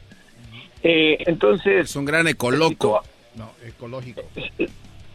Citó a, a 40 jefes de Estado y de Gobierno eh, los cuales hablaron eh, desde el foro que estaba encabezando Biden y el secretario de Estado Anthony Blinken. Y bueno, el presidente de México, Andrés Manuel López Obrador, desde hace algunos días, había señalado que aprovecharía la oportunidad de esta cumbre de tema climático para hacerle una propuesta migratoria al presidente de los Estados Unidos, algo que no cabía en este foro choco. El día de ayer funcionarios del Departamento de Estado en una teleconferencia previa al evento, eh, pues le adelantaron a López Obrador que este foro no era el adecuado para hablar de temas migratorios porque estaban concentrados en otro asunto. Sí, y, permíteme, eh, Jesús, porque Obrador en la semana dijo, me voy a juntar con Biden y le voy a proponer esto. Escuchen lo que proponía AMLO y que según él iba a hablar hoy con Biden. Esto dijo. Bueno, entonces podríamos hacer un acuerdo. Decir, a ver, te apoyamos para que siembres tu parcela. Si vas a sembrar café, si vas a sembrar cacao, pues son tres años. Te apoyamos tres años y más. Pero a los tres años, ya que tengas tu cultivo, ya tienes derecho en automático a una visa de trabajo por seis meses para Estados Unidos. Vas seis meses y regresas a tu pueblo. Y luego Tres años después de tener tu visa de trabajo, con buen comportamiento, ya tienes derecho a solicitar tu nacionalidad estadounidense. Entonces es ordenar el flujo migratorio. O sea, la propuesta de Obrador para los centroamericanos era siembren esto y en tres eh, años eh, lo pueden agarrar su visa de trabajo, después la residencia, después nacionalidad. O sea, ya, ya tenía un plan para hablar con eh, Biden y entonces le dijeron, no vamos a hablar de eso. Eh, le dijeron que no era el foro, no que no, no iban a hablar de eso. Le dijeron que no era el momento de hacerlo en una cumbre cuando gente como Vladimir Putin, el presidente de Rusia, o la primera eh, ministra, perdón, la canciller alemana, Merkel, hablaban de otra cosa y el propio Biden. Eh, lo que quiso hacer el mandatario mexicano es aprovechar el evento para plantear un proyecto que tiene que ver con su plan que se, se llama Sembrando Vida. Y es que está consciente de que el tema migratorio es de los dos países. Y bueno, eh, lo que llama la atención, Choco, es que justamente un presidente como López Obrador, que se molesta cada vez que cualquier otra nación habla de México, señalando que deben respetar la soberanía nacional y que nadie debe meterse en los temas mexicanos, él ahora sí puede le hace una propuesta con nombre y apellido a Joe Biden para resolver el tema migratorio. Uy, me, sorprende, me sorprende ahora que Jesús Esquivel hable así de Obrador. Uy. El ¿Quién, ¿Quién habla? Sí, eh, tú sabes quién habla, me retaste ahí, ya vi unos mensajes que se mandaron aquí con la producción, que me ibas a dejar en mi lugar, bro, y si siempre estás defendiendo a AMLO se te va a eh, enojar. Eh, creo que estás siempre en tu lugar, en la ignorancia, o sea, no te tengo que colocar en ningún lado, ahí te quedas, ahí vives, ahí persistes. Eh, sí. Entonces, ¿Cómo es posible eh, que, ande ahí publicando ya? Vacunaron a mis papás eh, dos vacunas. ¿Sabes cuál es el porcentaje de vacunados en México de toda la, gente que, que, existe? Sí, ¿cuál es? Pues te pregunto, ¿sabes o no? No, no, por eso al dog y al experto le vamos a preguntar. deberíamos de deberíamos de ver eh, si nos da un reportaje Choco el señor de cuán, qué porcentaje de gente está vacunada en México. Mm, eh, a ver, vamos a empezar. Le doy una clase de geografía. A mí me toca eh, reportar lo que ocurre en Estados Unidos. Soy corresponsal en Washington. ¿Sabes dónde queda Washington y México? Supongo, Doggy o te mando una cartografía. No, sí, sí. No, tiene razón, tiene razón. Digo, porque sí. Choco podrías agarrar la cartografía sí, tiene razón. seguramente, lo, seguramente los narcos están en Washington, sí tiene razón. No, pero tiene razón. Oh. Cuando, escribo del narcotráfico, viajo, voy a los lugares donde... Ah, échate un viajecito, pues no estoy sentado, como tú comprenderás, detrás de un escritorio reporteando lo que hacen otros reporteros. ¿Sí me explico? No, para eso tenemos los chalanes como tú. Ah, oh no, no, no, no, eso ya. Ya, cálmate con eso. Eso, no está bien. Eso no está bien. Pero si, si, yo soy un empleado de la tecla, ¿cuál es el problema? Yo ni me ofendo, al contrario, con orgullo lo digo, por eso reporteo. Estamos aquí.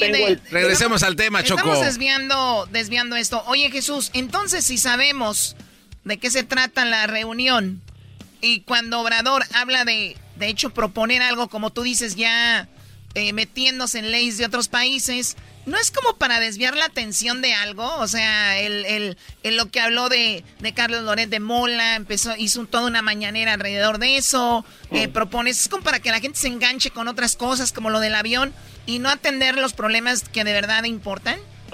Mira, eh, vamos a ponerlo muy en claro, Choco. El tema de Sembrando Vida lo pudo enganchar, efectivamente, porque estamos hablando de que la siembra de árboles, ya sean frutales o maderales, son una especie de pulmón para cualquier eh, parte de la tierra, lo sabes, eh, el oxígeno que generan los árboles.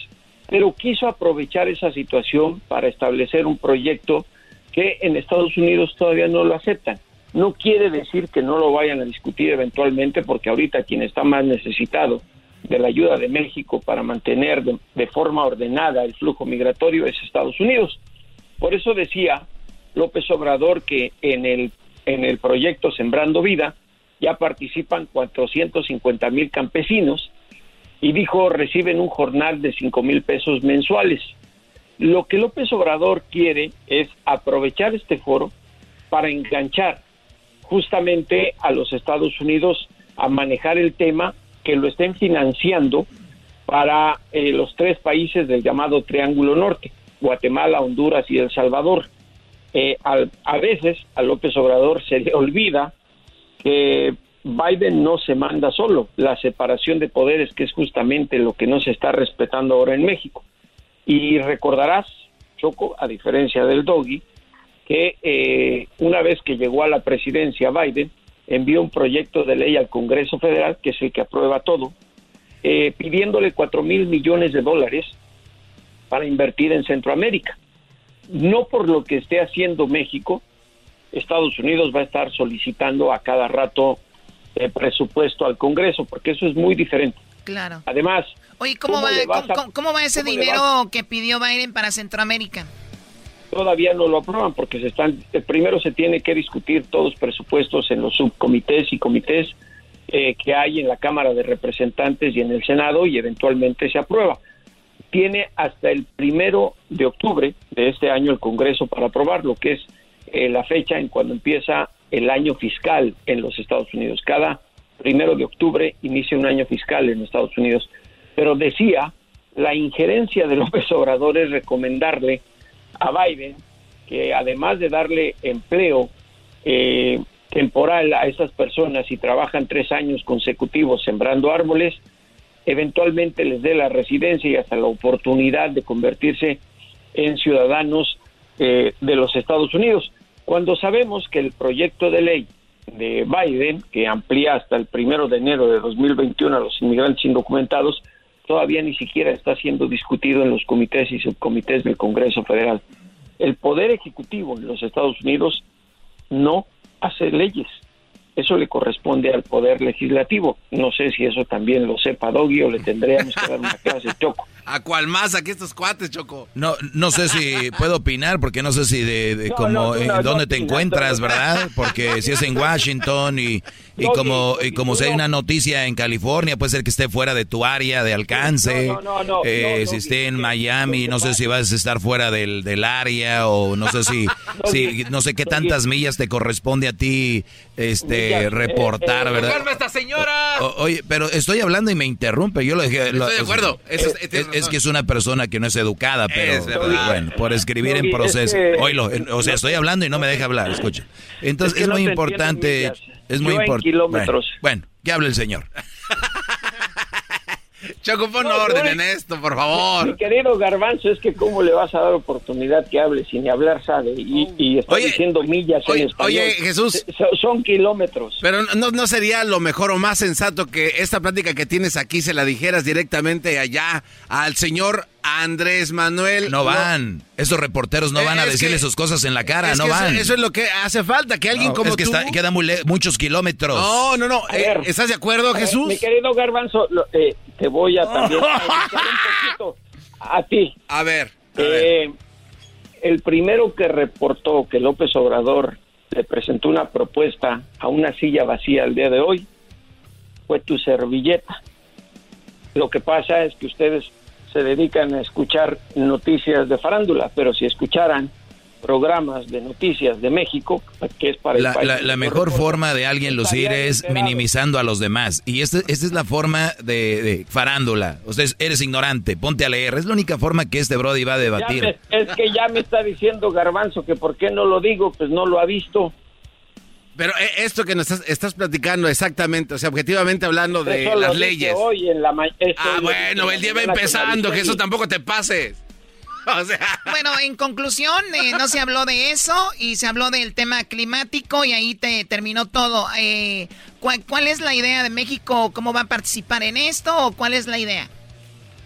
Mira, lo único que dijo México en términos del asunto climático es reducir eh, la producción de gases contaminantes, que esa es la base de todo este proyecto. Por ejemplo, Biden hoy habló de que para el año 2030 el proyecto de los Estados Unidos sería reducir en un 50 o 52% las emisiones contaminantes.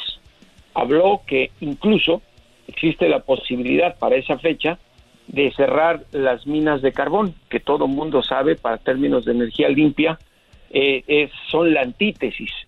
Y además eh, visualizó que en un futuro en Estados Unidos, eh, a lo largo de las autopistas y carreteras, pueda haber lugares en donde se carguen los automóviles eléctricos, tratando de pensar que irá disminuyendo la producción de automóviles eh, con motor eh, de gasolina, que ese es la, digamos, el objetivo central que tienen los que promueven las energías limpias en países que el día de hoy presentaron un proyecto, como fue Australia y Alemania.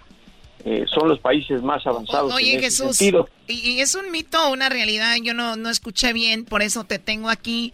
Eh, ¿Hubo alguien del gobierno que dijo que cómo iban a usar ese tipo de energías y por la noche, cuando no sale el sol, no iban a poder generar energía? Sí, hay, hay, hay posiciones encontradas. Eh, incluso en la posición del gobierno de Brasil, de Jair Bolsonaro, contrasta enormemente en la energía limpia que propone Estados Unidos y algunos países europeos. Porque recordemos, eh, Brasil, además de tener un territorio amplísimo en este continente, eh, No entendió, la, no entendió lo que le quisiste decir, Choco, porque yo creo que no lee. Gran, gran parte de su, gran parte de su economía tiene que ver con las minas de carbón y la deforestación, que espero lo sepa que es el doggy, la deforestación. Eh, porque, y si lo sabe, eh, deberías aprovechar, eh, mi querida Choco, de agarrar una rama deforestada y darle de golpes en el cerebro a ver si se le pega algo. Ya lo ves, Ah. Eh, eh, la violencia, golpear a alguien para ver si entiende. no, azotar a un empleado como si fueras un vil esclavo. ¿De qué estás Claro, hablando? claro. No, ¿qué clase de...? Eso no puede estar pasando en esta época. Por eso se- los venados ni le echan de ver que es un humano. Llegan y ah, pasean con él, dicen, ay, aquí andamos entre Lo- lo- venados. Los venados le echan de ver. ¿Qué quiere decir hecho? Le echan de ver. O sea, los no venados dicen. "Oh, aquí, aquí andamos en, en manada, dicen. Ah, y, y pero no se dice le echan de ver, ¿o sí? Yo sí, yo sí lo dije. ¿Cómo no? Ah, bueno, ahí queda. Choco, creo que queda demostrado lo bien que sabe hablar el doggy. Soy un ignorante, ¿verdad? Lo acabas de reafirmar. Yo no Muy dije bien. nada. La Choco te dijo de que había un problema de políticos diciendo que en la noche no se generaba energía. De ese era el punto. Te fuiste por otro lado. Pero Choco, ya vamos a, a lo que viene el show, ahora sí, lo bueno, ¿no? A ver, ¿de qué se trataba el tema de hoy? Bueno, ahí está, eso es muy interesante. Jesús, ¿dónde te pueden seguir? ¿En Instagram, en el, en el Twitter? ¿En dónde te seguimos? En Twitter es J. Jesús Esquivel y en Instagram J. Jesús Esquivel, todo con minúsculas, mi querida Choco. Y de verdad, eh, más allá del relajo de la ignorancia de Garbanzo y de Doggy, ¿Ahora yo qué? creo que la gente debe de pensar mucho en las energías limpias porque todo lo, en, en lo que sí coincidieron todos los jefes de Estado y de gobierno que participaron en la cumbre es en el calentamiento de la Tierra. Y en diferentes regiones del planeta están ocurriendo sucesos que de verdad preocupan y luego nos preguntamos el por qué hay tantos maremotos, por qué eh, con frecuencia ocurren los huracanes cuando se están acabando los pulmones del mundo, que es la ecología. Muy bien, bueno, ahí está Jesús Esquivel, ya regresamos. Viene una parodia, tenemos la parodia del trueno. Ahí viene el trueno aquí en el show más chido. Y también se viene, ahora es el Día de la Tierra, Choco. Viene una rolita muy bonita que hizo Edwin eh, para la Tierra. Pensé que lo íbamos a cantar todos juntos. ¿Eh? No, güey, Edwin ya los bloqueó, dijo no, que Ya, sí. Yo, yo ya, yo grabé mi parte. No, ¿cómo? Yo sí grabé, ¿qué? Este es el podcast que escuchando estás. Eran mi chocolate para carcajear el yo machido en las tardes. El podcast que tú estás escuchando. ¡Bum! Señores, vámonos con la parodia del trueno. Oigan, una pregunta, güey. ¿Hasta qué edad se puede hacer un baby shower? Eh, no, pues no, güey. Porque, porque mi mamá a mí nunca me hizo un baby shower y yo necesito ropa para diciembre. ¡Vámonos, señores! ¡Esto es el trueno! ¡El trueno!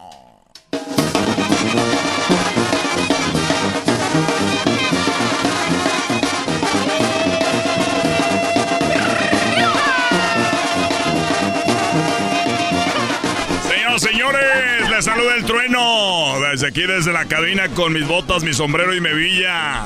Con la villa de Radio Poder, donde se escucha la misma música que en otras radios, pero aquí se escucha más bonita. Muchas gracias por acompañarnos. Muchas gracias. Les saluda el trueno, el locutor que más quiere la comunidad. ¿Cómo no? Oigan, pues estamos en la hora de las complacencias en la hora de las canciones que a usted le gustan. Recuerden todas las mañanas levantarse con el trueno. Tenemos el horóscopo, el, significado de los sueños y también qué te dicen tus ángeles. Además, eh, las noticias, lo que pasa cada minuto en este pueblo. Y también tenemos, amigos, claro que sí, para ustedes, los deportes. Con nuestro trailero, el Cuscús. Ahí lo tenemos. Y también, amigos, eh, ya al mediodía tenemos la hora de la receta. La hora de la receta. Y también tenemos la hora de la cumbia. Ya más tarde, la hora del corrido solamente con el trueno. Todo con el trueno todo el día. Y ahorita estamos con las complacencias. Más tarde se viene el agarre, el agarre musical, la tuya contra la mía, a ver por quién votan. Pero por lo pronto seguimos con las complacencias. A ver, a ver, para ver si que están sonando los teléfonos. Ahí. Vamos a ver ahorita. Antes déjeme decirle que esto llega a usted gracias a Carnicería El Toro Bravo. La Carnicería El Toro Bravo le tiene a usted ahorita eh, cachete de puerco a solamente 1.99. Eh, le tiene también lo que viene siendo nalga de borrego. 3.23 eh, la libra. El kilo a 12.25 de chicharrón.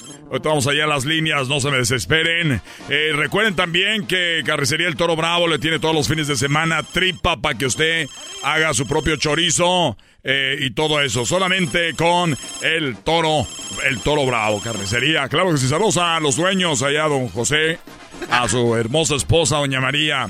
Eh, claro que sí. Bueno, vamos al teléfono. Bu- bueno, ¿qué canción vas a querer? Ahora, este, fuera del aire. Fuera del aire, claro que sí, fuera del aire. A ver, vamos, sigue sonando el teléfono. Bueno, ¿qué canción quieres? Fuera del aire. Fuera del aire, claro que sí. Bueno, voy a poner mi canción porque se ve que ahora no, no quieren canciones. Eh, vamos a poner algo muy bonito por acá, ya que estamos con la banda, y eso dice así. Esto dice así para todos ustedes, gracias. Vamos a ver qué quiere este brother, es- este compadrito fuera del aire, a ver si es cierto. Ahorita vamos con las complacencias. ¿Qué pasó, compadre? ¿Qué pasó, Trueno? Oye, este, mi nombre es Roberto González, líder de la... Yo soy líder y, y primera vez, de, eh, la primera voz del grupo Los Dañeros de Tocumbo. Ah, los dañeros de Tocumbo, no los conozco. ¿Quién son, compadre? Hay una disculpa, ya es como somos locutores de chistosos. No, no hay problema, Trueno. Yo, yo te escucho, aquí siempre te escuchamos. Y, quería decirte que soy Roberto González, líder y primera voz de, de los dañeros de Tocumbo. Traemos ahorita una cancioncita que traemos ahí, eh, a ver si nos haces pues el favor de que la pongas en el radio o, o- como dicen, pues ya me dijeron, pues, ¿qué hay que hacer? ¿Qué? Oye, compadre, oye, compadre, eh, eh, eh, ¿cómo se llama el grupo? Nos, nos llamamos los dañeros de Tocumbo, tú trueno. Dañeros de Tocumbo, ya tenemos harto tiempo. El único que se ha salido desde hace 10 años es el de la batería. Porque Se murió. Oye, Ah, bueno, y, y- y ya, ya grabaron. Ya grabamos, se llama eh, Ya no sueño pesadillas, so- no sueño pesadillas, es una composición mía y de, y de mi compadre, el de la tuba, Rosendo Orduño, y los arreglos son de Gustavo Duarte, él, eh, hizo arreglos en el 85 a- al grupo Samurai. Ah, el grupo Samurai. Ah, ok. Oye, entonces, eh, ¿quieres que toque la canción? Hombre, compadre, ¿cómo que qué hay que hacer? Eh, Tú sabes que yo no programo la música. Ya te escuchamos que eres el dueño ahí, el programador y todos los programas, Trueno. Haznos el favor, hombre, fregado, Trueno. Siempre te oímos aquí nosotros. Tócanos la canción aunque sea una vez. Oye, tengo una idea, compadre. Mira, eh, es que si no va a aparecer, esto no está bien. Yo lo puedo hacer, pero la voy a tocar una vez. Pero, pero permíteme tantito, tengo una idea. A ver, per- permíteme tantito. Dejí mando aquí una, un mensajito de WhatsApp. Oye, compadre, ¿cuándo va a ser la boda? Es que eh, ya sabes que me dijiste que si era padrino de música. Y, y, este, nomás quiero saber la fecha, porque ya me estoy animando para ser el padrino de música. Ahí contéstame cuanto puedas, compadre. Oye, es que acabo de mandarle a mi compadre que quiere que sea el padrino de música porque uno trabaja en la radio, cree que puede conseguir a todos los artistas. Y yo en una borrachera abrí de más el hocico, le dije que iba a traerle Ezequiel Peña. A ver, espérame, ya me, ya me está contestando. Sí, gracias, Trueno. No, nosotros te tocamos ahí, aunque sea una carne asada, donde tú quieras. Tú, Trueno, nomás tócanos una vez. Mira, vamos a una carne asada donde tú quieras, lo que tú necesites, Trueno. Nosotros de volada ahí, ahí nosotros le damos. A ver, permíteme. A ver, me acaba de llegar el mensajito, ya me contestó a ver cuándo va a ser la boda, porque así te toco a ti y luego ya vas y me tocas gratis. A ver, permíteme. Eh, ¿Qué onda, mi trueno? ¿Cómo estás? Sí, mira. eh, la boda es el, el 20 de diciembre, unos días antes de Navidad y... eh, pero es en diciembre, el 20. ¿Eh? El vei- Compadre, ¿ten- ¿tienen algo para el 20? No te esto- ¿Qué vamos a tener, pues, Trueno? No tenemos nada, no tenemos contratación. Ya te mandé la canción al, al correo ese que das ahí, del internet que tienen, ya te mandé el correo ahí de la canción. Ah, ya la mandaste, compadre. Ya, pues, Trueno, yo, vamos a la boda esa al 20, si quieres, ahí tocamos nosotros. Muy bien, permite, compadre, voy al aire, permite, ahori- ahorita te atiendo, espera, espera, espera. Eh, bueno, amigos, gracias. Estamos aquí, ya se viene la hora de la cumbia. Muchas gracias por estarnos acompañando. Esto que llega a ustedes gracias al Toro Bravo. Recuerda que si vas ahorita a la tripita te sale gratis en la compra de 15 kilos de arrachera. Así es, bueno, muy bien. eh, los dejo con una canción de mis favoritas. Eh, estamos en la hora de las complacencias. Después de esta los complazco en el teléfono del Radio Poder, donde tocamos la misma música que en otras radios para que se escucha más bonita. Formarnos con un beso en la Ellos son la arrolladora, disfrútenlo. Oye, compadre, ¿estás ahí, compadre? Sí, aquí estamos, Trueno, aquí estamos, Trueno, aquí estamos. Listos, Trueno, ¿qué, qué- qué hay que hacer, Trueno? ¿Qué hay que hacer? Dinos. Oye, Estoy bajando la canción que me dijiste y, y la voy a bajar y la voy a poner ahorita. Entonces, compadre, entonces si yo toco la canción, tú vas a tocar gratis a la, a la boda en diciembre 20. Sí, sí, Trueno, yo estoy 100% contigo, Trueno, 100%, mira. Si tú nos ayudas, Trueno, hasta era la canción todavía no la registramos, tú te doy el 50% de los de los de los que yo no tengo editora. ¿A poco no tienes editora? No, Trueno, tú tú tú si quieres tú regístrala, nomás nosotros queremos pues eh, darnos a conocer, para allá salirnos de ahí, la fábrica es bien ojete el mayordomo. Y a ver si tocas, pues te digo, los dañeros de Tocumo 10 años, nomás hemos cambiado el de la tuba, tú, tú, tú, trueno. Yo soy Roberto González, líder y primera voz. Muy bien, a, a ver, ya me llegó la canción, la voy a poner, la voy a poner al aire, compadre, ahorita. Te la pongo y, y entonces amarramos el negocio. Yo soy gente de palabra, conmigo no tienes que firmar nada, tú, trueno, nosotros somos gente pues de allá, de allá, de gente de, trabajo, tú. Oye, permítame. Señoras, señores, gracias por estarnos acompañando como siempre aquí en Radio Poder. Donde tocamos la misma música pero escucha más bonita. Oigan, les voy a presentar una canción de una agrupación. Esta agrupación de veras que es un, eh, Ahorita nos atiendo. Esta agrupación se llama Los Dañeros de Tocumbo. Se llama Ya no sueño pesadillas. Así se llama esto. Ya no sueño pesadillas para ustedes. Esta es la canción que va a reventar. Olvídense ustedes del eh, Despacito y esas canciones. Escuchen eso. Por cierto, saludos a los dañeros de Tocumbo. Ya no tengo pesadillas. Saludos a don Roberto González, el líder y primera voz. Escuchen esto.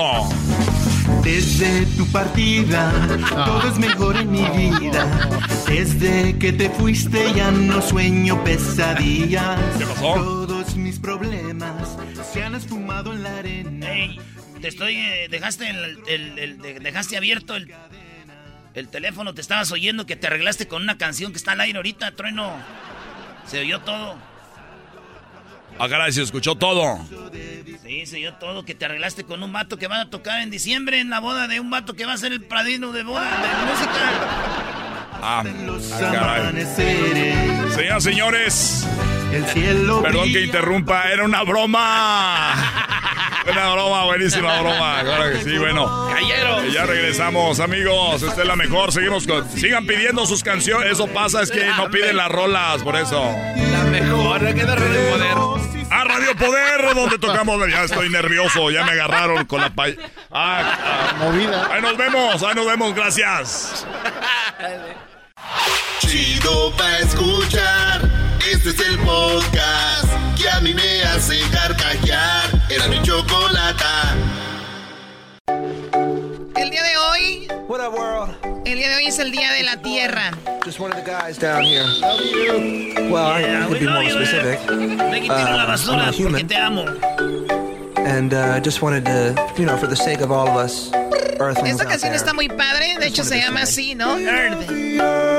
Amamos la tierra, es nuestro planeta. Amamos la tierra, es nuestro hogar. Y bueno, de eso se trata esta canción. Eh, hicimos nuestra propia canción para ustedes, donde aquí algunos interpretamos un cachito de una canción. No, pero quita esa fregadera. Tenemos la chida. Sí, sí, tenemos la buena. de nosotros, la canción de nosotros. ¿Por qué estás tan serio tú? Ah, porque... Es el director me musical. siento Sí. mal, me siento mal. Es, es siempre que vamos a hacer un, un release o, o un estreno, eh, me pongo nervioso para saber si la gente le va a gustar o no. Lo que pasa es que él es el director musical y toda la carga está sobre sus hombros, Choco. Claro, esa es una realidad. El productor, el director y el escritor de, de, de esta... Una gran responsabilidad. Una gran esa persona. responsabilidad Sí, detrás de sí, esto, sí, ¿no? sí. Todo un programa nacional con tantos millones de radioescuchas y hacer una canción y todo en tu peso. No, imagínate. realmente yo estoy muy agradecido con Erasmo siempre por las ideas que me da. O sea, también él estuvo No, involucrado no, no, no, A mí eh, me no quiere lo me- embarrar y el- este y el güey, garbanzo no. bien Ah, creativo no, también, nadie. No dudo que el garbanzo esté detrás de la canción, ahí sí. No, no, no, nadie se metió aquí. El director creativo es él. Es tu crédito, güey. Punto. Sí, acéptalo. Bueno, a ver, vamos con... Ahorita y yo también canté. Claro, Ah, Choco. yo también canté, Choco. respetos, te extrañaba. Oigan, ¿sabían que la Tierra es el, el- le dicen el planeta de hierro? El núcleo de la Tierra está hecho principalmente de hierro. Es el más denso y el quinto mayor planeta del sistema solar, o sea, de hierro. Ah, mira. Yo acabo de comer muchas cosas así que tienen hierro, ¿verdad, güey? Los cornflakes, Choco, dicen que tienen hierro. Los conflays. Sí, yo creo que está lleno de cornflakes. ¿Qué? Es- es- a ver, existe una marca que es Corn Flakes. Maíz, hojuelas de maíz. Flakes es eh, hojuelas. Corn es maíz, son hojuelas de maíz. Es como los flakes de la nieve, ¿no? Que caen así como si fueran hojuelas, ¿verdad? Perfecto, es corn flakes. No es con flakes. Y, no es, y ese es un, y, y no se dice con flakes al cereal, es cereal. Bien merecido. Bien hecho, Choco. Bien Choco. hecho, patrona.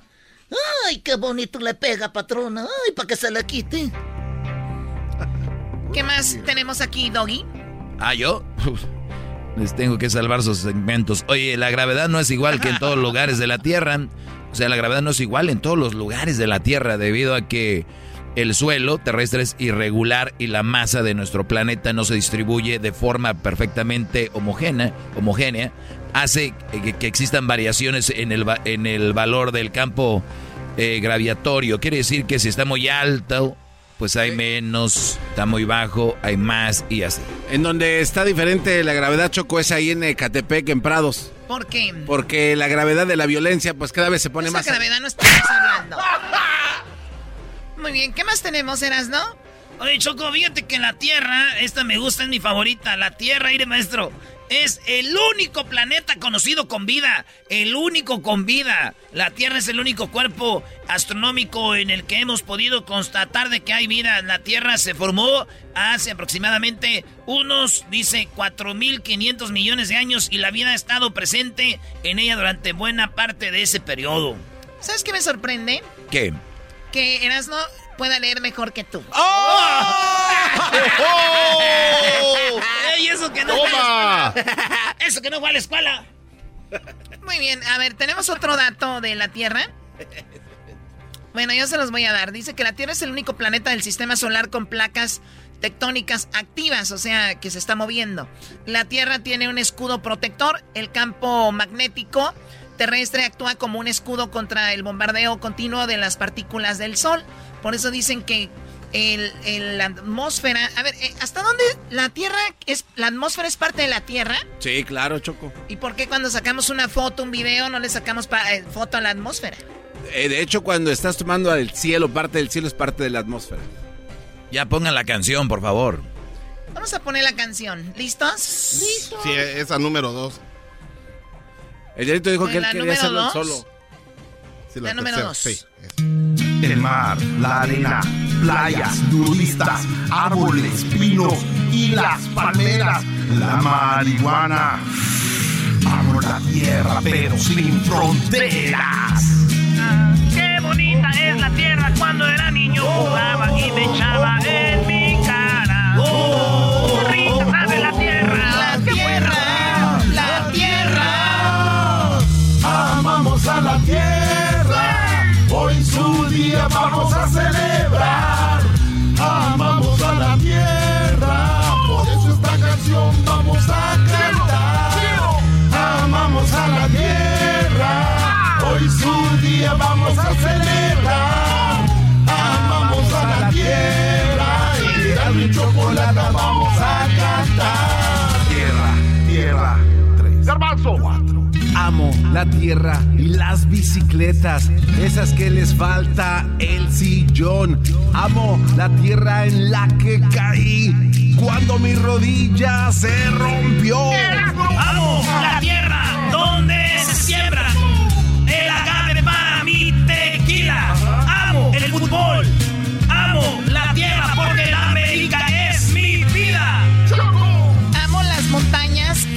son rusas. Amo la nieve que no es de limón. Amo las islas que no tienen gente. Por eso me compré un montón. Brody, la tierra es mamá soltera. Billones de hijos, pero sin pareja. El maestro Doggy les aconseja cuando tienen problemas con su vieja.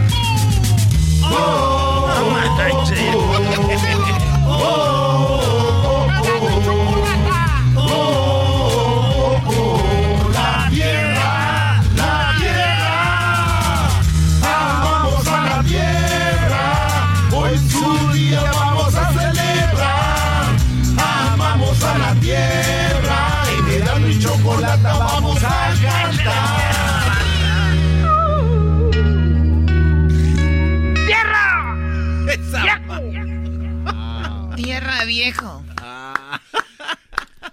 está el diablito?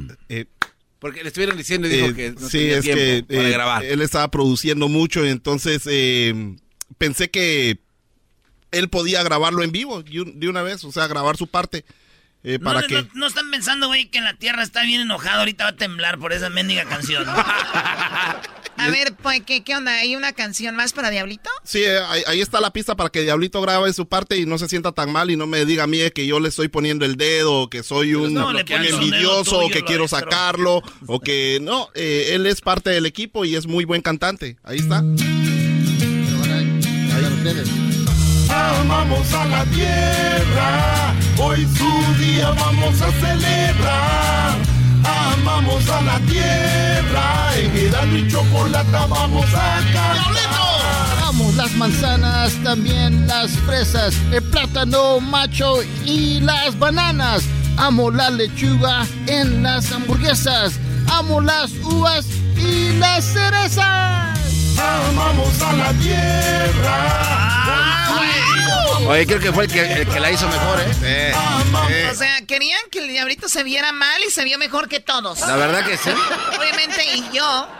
Pero fue chiripa, si lo haces otra vez ya no lo hace bien. Ah, viene otra A ver, otra vez. Le pusiste mucha fruta, güey. Le has puesto Sí. pan. Algo de gordura. Pizza. Le, le había puesto lodo y, y- y le había puesto tierra para que se bañara ahí. A ver. Vamos las manzanas, también las fresas, el plátano macho y las bananas. Amo la lechuga en las hamburguesas. Amo las uvas y las cerezas. Tenía razón. Sí, sí, le cambió letra. Tenía razón, tenía razón. Oye, Choco, de acuerdo con un estudio en el, Don't 2000 hate. en el 2019 llamado Wars Auto, existen 1.42 mil millones de vehículos en el planeta, siendo cerca de 1.06 millones de autos de pasajeros y 363 millones de vehículos comerciales. Es lo que le estamos echando a la Tierra. Es lo que le andamos aventando a la Tierra, pobrecita. Oye, Choco, estaba con una, un amigo ¿Rusa? Que se dedica a lo del cemento. Trabaja para una compañía de cementera muy importante. Me dice que se están acabando los minerales en la tierra para hacer cemento. No. ¿Eh? Y también me comenta Eso de es que... verdad. Sí, es verdad. Sí, sí, sí. Y, o sea, eh, y recuerda, todas las estructuras, la mayoría llevan cimientos de cemento, todo es cemento. Se va a llegar a un punto donde ya no va a haber cemento. El, el rollo también dice que si tú vas a, a las tiendas donde venden madera, el hardware, eh, ya se dobló el precio de la madera.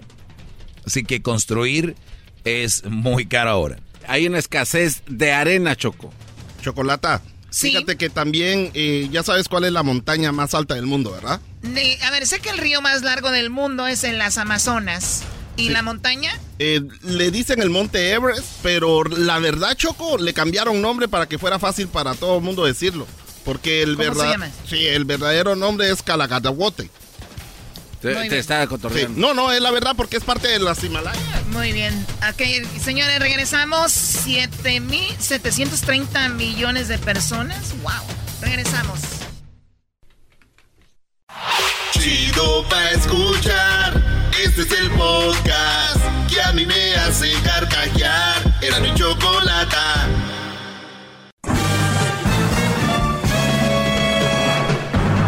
Con ustedes. El que incomoda a los mandilones y las malas mujeres. Mejor conocido como el maestro. Aquí está el sensei. Él es el doggy.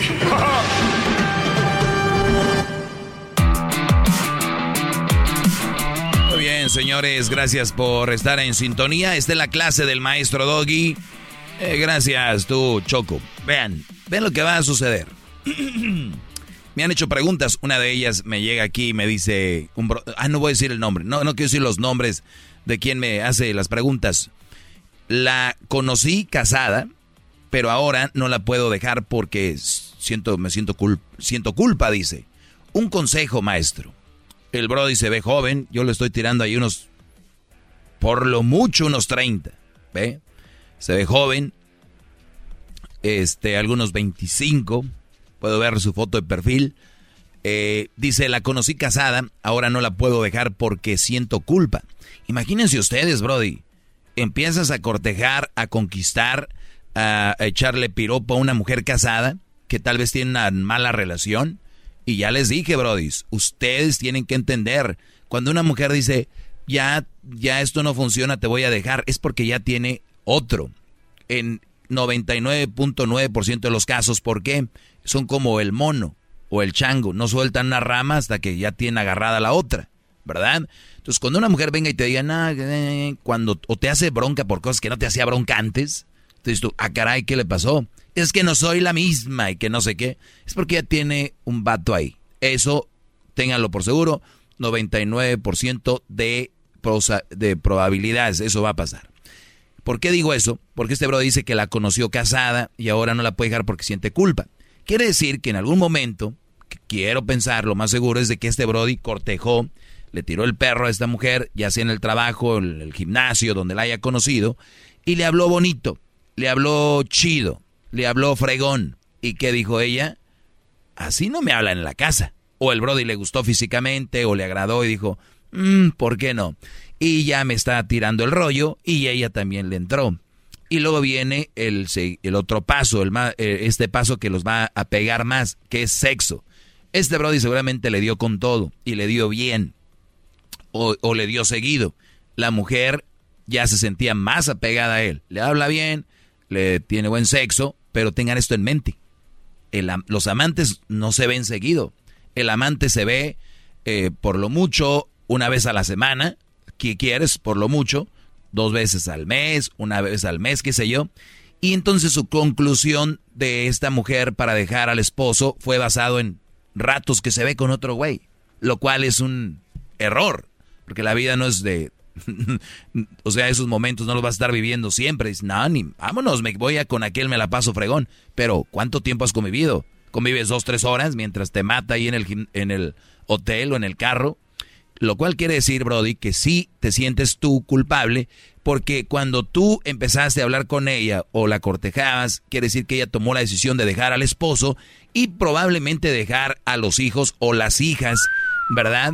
Eh, imagínate, Diablito tiene su mujer, dos hijas, y, de repente no está a gusto, viene un brother y le da al bonito, papá, todo bien, y de repente le dice, ahí nos vemos, y las niñas, un relajo, eh, de moverse de casa, de escuela tal vez, el otro Brody no quiere que lo deje, todo este relajo porque este Brody le gustaba tener algo con la señora.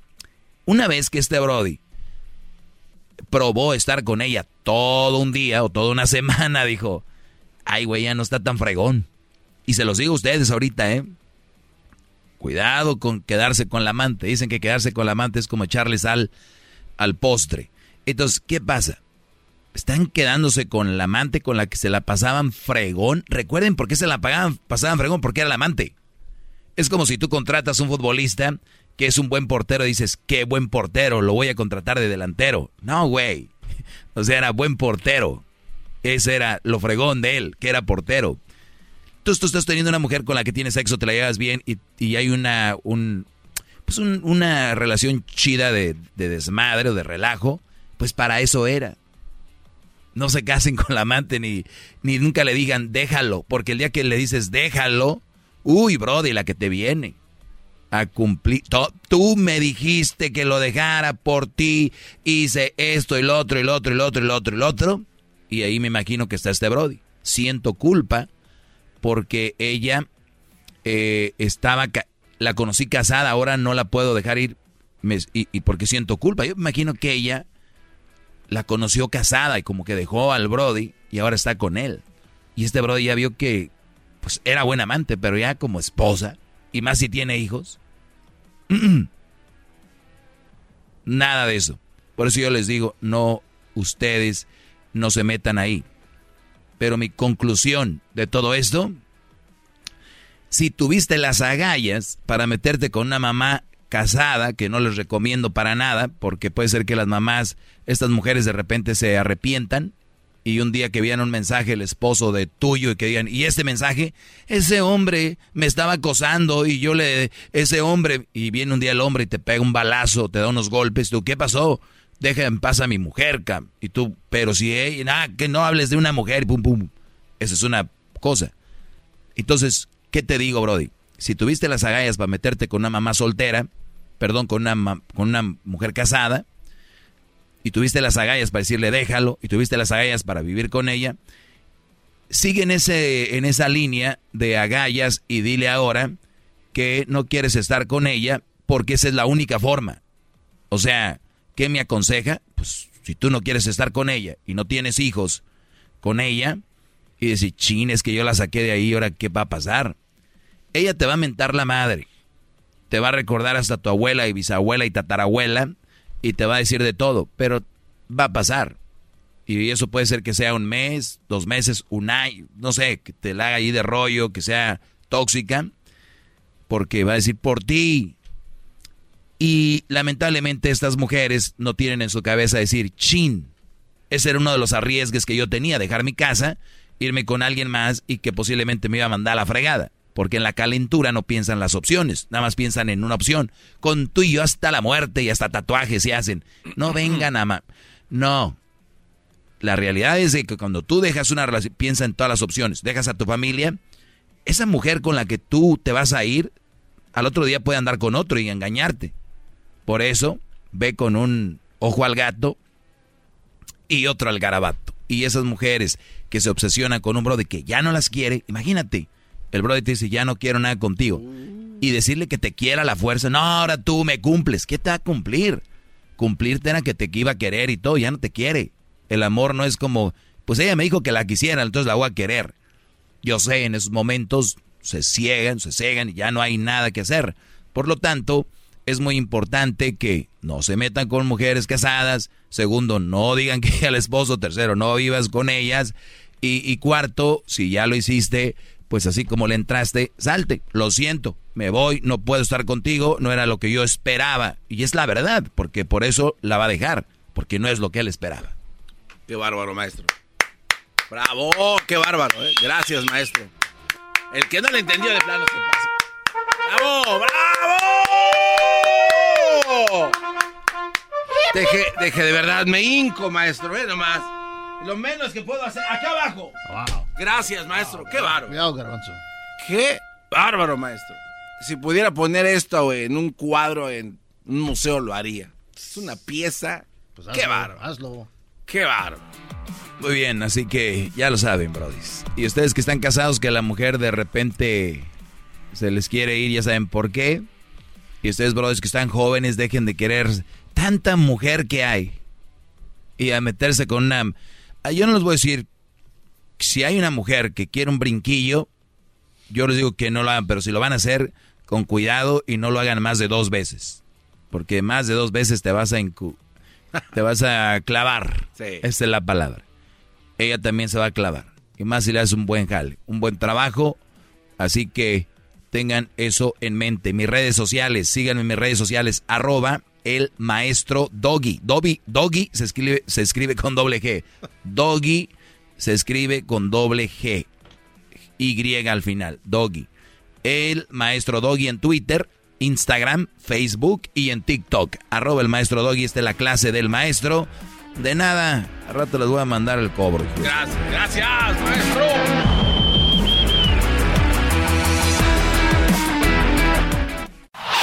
Este es el podcast que escuchando estás. Eran mi chocolate para carcajear el show machido en las tardes. El podcast que tú estás escuchando. ¡Bum!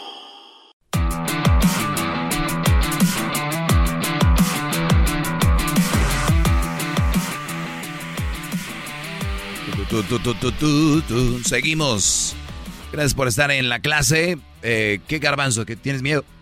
No, no, no, maestro, estoy listo porque se pasó de lanza con la otra, eh, de verdad. Oye, Gracias. Están muy buenos los tiempos extra. Los tiempos extra ya están ahí en el canal de YouTube, El Maestro Doggy. El canal de YouTube es nuevo, así que ahí lo van a ver ustedes, El Maestro Doggy. Había gente robándose eh, pues lo que hacíamos y por eso decidimos, ya tenemos el canal de Erasmo y la Chocolata y también tenemos el canal de El Maestro Doggy en YouTube. Eh, a ver, me mandan unas preguntas acá y las voy a contestar. Eh, también vamos a tomar llamadas si gustan marcarnos. Aunque yo esté ocupado, marquen. Edwin ahí para que tome sus datos y, y- y luego nosotros le regresamos la llamada. El teléfono es, escúchenlo, 1 triple 874 2656 1 triple 874 2656 Ya tírate a matar, güey, bro. Oigan, eh, pues esta es la realidad. La pregunta es, ¿qué diferencia hay entre el amor y la costumbre de estar bien pero sin amar? ¿Qué diferencia hay entre el amor y la costumbre de estar bien pero sin amar? ¿Qué dices, Garbanzo, antes de que yo dé la respuesta correcta? Dale, bro. Eh, ah, pasado de lanza, maestro. No, pues que... La verdad, maestro, es, es- es muy difícil para mí contestar eso. No sé. Ahora tú, jetas de pescado muerto. Salud, salud, salud. Pues yo digo, maestro, que a veces está bien, ¿no? O sea, si, si vives con alguien, te la llevas bien, aunque no mames, ¿para qué vas a ir a buscarle, a, alborotarte en otro lado donde puede ocasionarte una de problemas? Mejor ahí quédate. No amas, pero estás bien. ¿Para qué vas a buscarle ruido? Muy bien, muy bien, Garmas, ya estás aprendiendo. Y es que se ha generado, especialmente con las redes sociales, de que todo es amor. Y no todo es amor en la vida. E, esta pregunta de que qué diferencia hay entre el amor y la costumbre de estar bien pero sin amar. Imagínense, yo les decía el otro día que yo prefería estar con una mujer que no me ame, pero que me respete, porque tú puedes respetar a alguien a que no lo ames, ¿verdad? Sí. Y tú puedes eh, valorar a alguien sin que lo ames. Claro. Y si tú estás con una persona que te respeta y te valora, ¿el amor qué? ¿Quién es el amor? El que sientes mariposas cuando llegas. Señores, eso de las mariposas está científicamente comprobado que dura alrededor, es el, enamoramiento.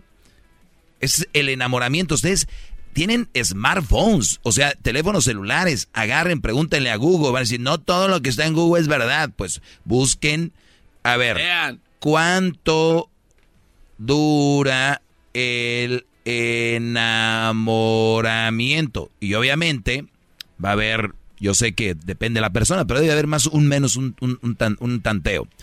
El enamoramiento que implica el amor pasional tiene una duración promedio de 6 a 8 meses. ¿Lo ven? Ahí está, hay un promedio.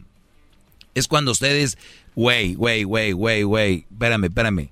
Es el Brody que se abre de los amigos. Oye, güey, ¿qué onda? ¿Ya no te hemos visto por aquí? No. No, porque el Brody prefiere hablar con la chava que ir a la cascarita, o ir a jugar básquetbol, o ir a la mesita de billar, o a jugar golf. No porque está hablando con la chava. Es más, llega al estacionamiento del, del jale, del trabajo, y ahí está pegado el teléfono. Ahí, y yo les digo, no hagan eso, muchachos. Doggy, ¿por qué no vamos a vivir nuestro enamoramiento? Perfecto, pero ténganlo en cuenta que es eso, enamoramiento, que es esa etapa de 8 a 6 eh, meses. Y lo agarré porque yo ya más o menos sabía, pero nada más quería recordar y les dije búsquenlo, pero dice el enamoramiento que implica el amor pasional tiene una duración promedio de 6 a 8 meses, debido a que las personas pasan mucho tiempo juntas y que posteriormente se da paso a paso a lo que es el amor de pareja, afirmó el académico de la eh, Unison, Raúl Martínez Mir. O sea que hay un enamoramiento que es donde la gente hace un desmadre dejan familias o dejan lo que sea y te ríes, garbancito. Entonces, eso es lo que pasa, pasa el enamoramiento y luego queda lo que tenías con tu esposa de antes o tu novia de antes. Entonces, el enamoramiento es el, lo que muchos dicen amor y luego ponen en redes sociales el amor falso, el otro el fake, el para que digan ahí, mira nomás qué enamorados están ese amor, ese amor puede ser que exista. Yo no digo que no exista el amor, pero es muy poco probable que exista ese amor con ese tipo de, pasión. Entonces, ¿qué prefiero yo? Prefiero estar con una persona, eh, si es por costumbre, pero que te la llevas poca jefa, que se respetan, que se valoran. Eso es todo. Si viene a mí una, una hija algún día y me dice, papá no me ama, pero me respeta y me valora, pues aquel que te dice que te ama, eh, te pone tus madrazos y te puso el cuerno y esto y lo otro, pero él te ama, pues tú decides. Es que el amor. Dale pues. Entonces ahí decidan. Para mí, el, que no te amen, pero te respeten y te valoren, es muy importante. Y ténganlo en cuenta todos, ¿eh? ¿Qué, ¿Qué pareja tienes? ¿La que te ama o la otra? Porque hay muchos que, pero es que me dice que quiere volver porque me ama. Ok, entrale, no se queje. Ahorita viene el chocolatazo y vienen más del doggy. Ellos de la ni chocolata. Que trae el podcast más chido para escuchar. Que está llena de carcajadas. A toda hora es el podcast que vas a escuchar. Que será mi chocolata. También al taurí en el podcast tú vas a encontrar. Ellos de la ni chocolata. Que trae el podcast más chido para escuchar. Tranquilos, tranquilos, gracias. Ya llegó la hora de mi clase. bravo, maestro. Ah, tranquilos, muchachos. Amo sus clases, maestro. Amas mis clases. Las amo. Mis clases. Sí. Mis clases. Sus clases. Ah, pensé. Muy bien. Soy el maestro Doggy, me pueden seguir en arroba el maestro Doggy. ¿Por qué soy el maestro Doggy? Por obviamente mi sabiduría en cuanto tiene que ver con relaciones. Y obviamente para que ustedes puedan llevar una mejor relación con su mujer o no tenerla. No podemos andar con malas relaciones porque eso sería muy malo. Y también cómo deshacernos de las malas mujeres y cómo pueden detectar las malas mujeres, las malas novias, que recuerden, no todas las mujeres son material para casarte. Hay mujeres que son material para ir a chupar, para ir a pistear, para ir a pasarla bien, otras para tener sexo y otras son para una relación seria. Y no digan, ay, qué machista, no hay mujeres que están dispuestas a ir a beber. Hay mujeres que están dispuestas a ir, ¿sabes qué? No quiero nada en serio contigo. Yo me la paso muy bien si tenemos sexo. Y se respeta, y muy bien. Porque pareciera que se generó que de que la mujer nada más quiere casarse, y no es cierto. Eso es más machista, pensar así. Yo soy más abierto y digo, hay mujeres que están para todo. Hay mujeres que están para que vayas a jugar una mesita de billar. Unas para que vayas hasta tirarte un tiro de boxeo y hay otras que están para que te, ay no, yo quiero ir a cocinar, está bien. Por eso les digo, no todas son para casarte, para que sean las mamás de tus hijos y es hay que tener bien alerta todo, porque empiezan a tener sexo con la chavita y creen, no, güey, ya me voy a casar con ella por sexo. ¿Cómo es? ¿Cómo, cómo la ves en material humano? ¿Verdad? Muy bien, eh, me hacen esta pregunta, dice Maestro Doggy, ¿qué opina de, Maestro, la mamá de mi hijo pone que soy un deadbeat y en realidad no. ¿Qué puedo hacer? Eh, deadbeat eh, es para los que se, la definición es de, son personas que usualmente no pagan sus deudas o que pues lo que deben. Eh, me imagino aquí que el Brody se, se refiere a que su mujer o su ex, la mamá de su hijo, no paga la manutención. Me imagino que el Brody no paga la ah, manutención, el Brody queda corto. No responsable con su... No responsable con lo que debe de pagar. Pero fíjense aquí, esto es clave. La mamá de mi hijo pone que soy eh, pues un desobligado, que eso es lo que es que no paga. Y en realidad no. Eh, o sea que la mujer le, le dice al hijo que él es así tu papá es esto y lo otro, eh, seguramente, porque si... Entonces yo mi, mi, mi punto aquí es, y en buena onda mujeres, los hijos van a crecer y eventualmente ellos van a saber qué tipo de papá tienen. Los hijos van a crecer y eventualmente se van a dar cuenta todo lo que sucedió de una manera u otra o cuando están más maduros, para que ellos sepan digerir qué onda. Porque pareciera que cuando eh, hay, bueno, hay relaciones, yo entiendo, donde el, el Brody te golpeó, eh, abusó del hijo, qué sé yo, es otro caso, pero por lo regular las relaciones terminan y acaban embarrando al niño y por lo regular la mujer se queda con el hijo y por lo regular la mujer es quien va creándoles las ideologías y cómo piensan y todo el rollo porque están más tiempo con el hijo, ¿no? Eso suele suceder.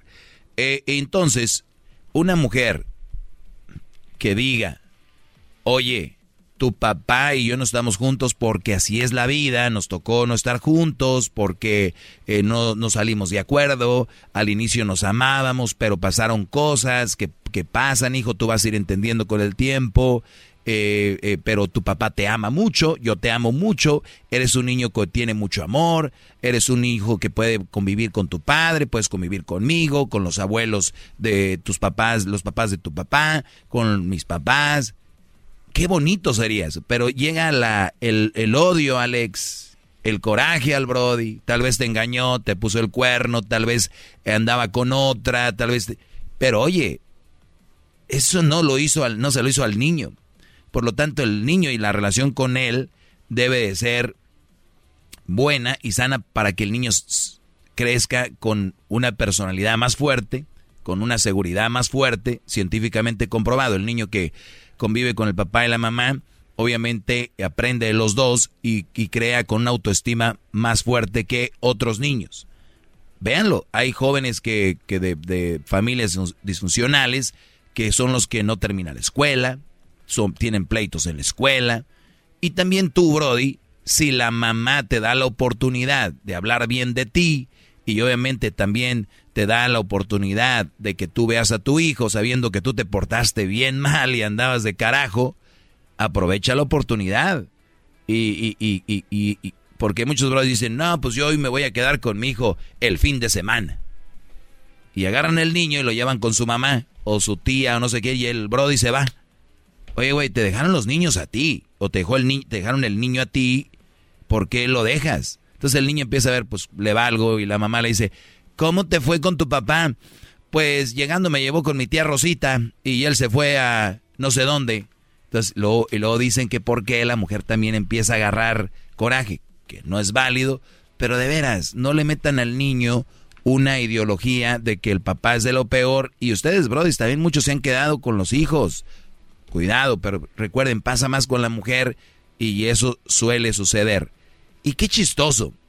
Muchas mujeres se quejan de que el hombre no tiene tiempo para su hijo, que porque se la pasa trabajando. Y dice, adiós, te vas de aquí. Y cuando el Brody se larga de ahí, ¿qué es lo que sucede? Ella termina trabajando más y hace lo que se quejaba del Brody. No tiene tiempo para el hijo. Entonces, por lo menos que el Brody, si van a estar con él, que tenga una ayuda del Brody. Y yo les voy a decir algo, los hombres, si tú un hombre te portas bien con un hombre, buena onda, le vas a sacar más que si te portas queriendo portarte ojete con él.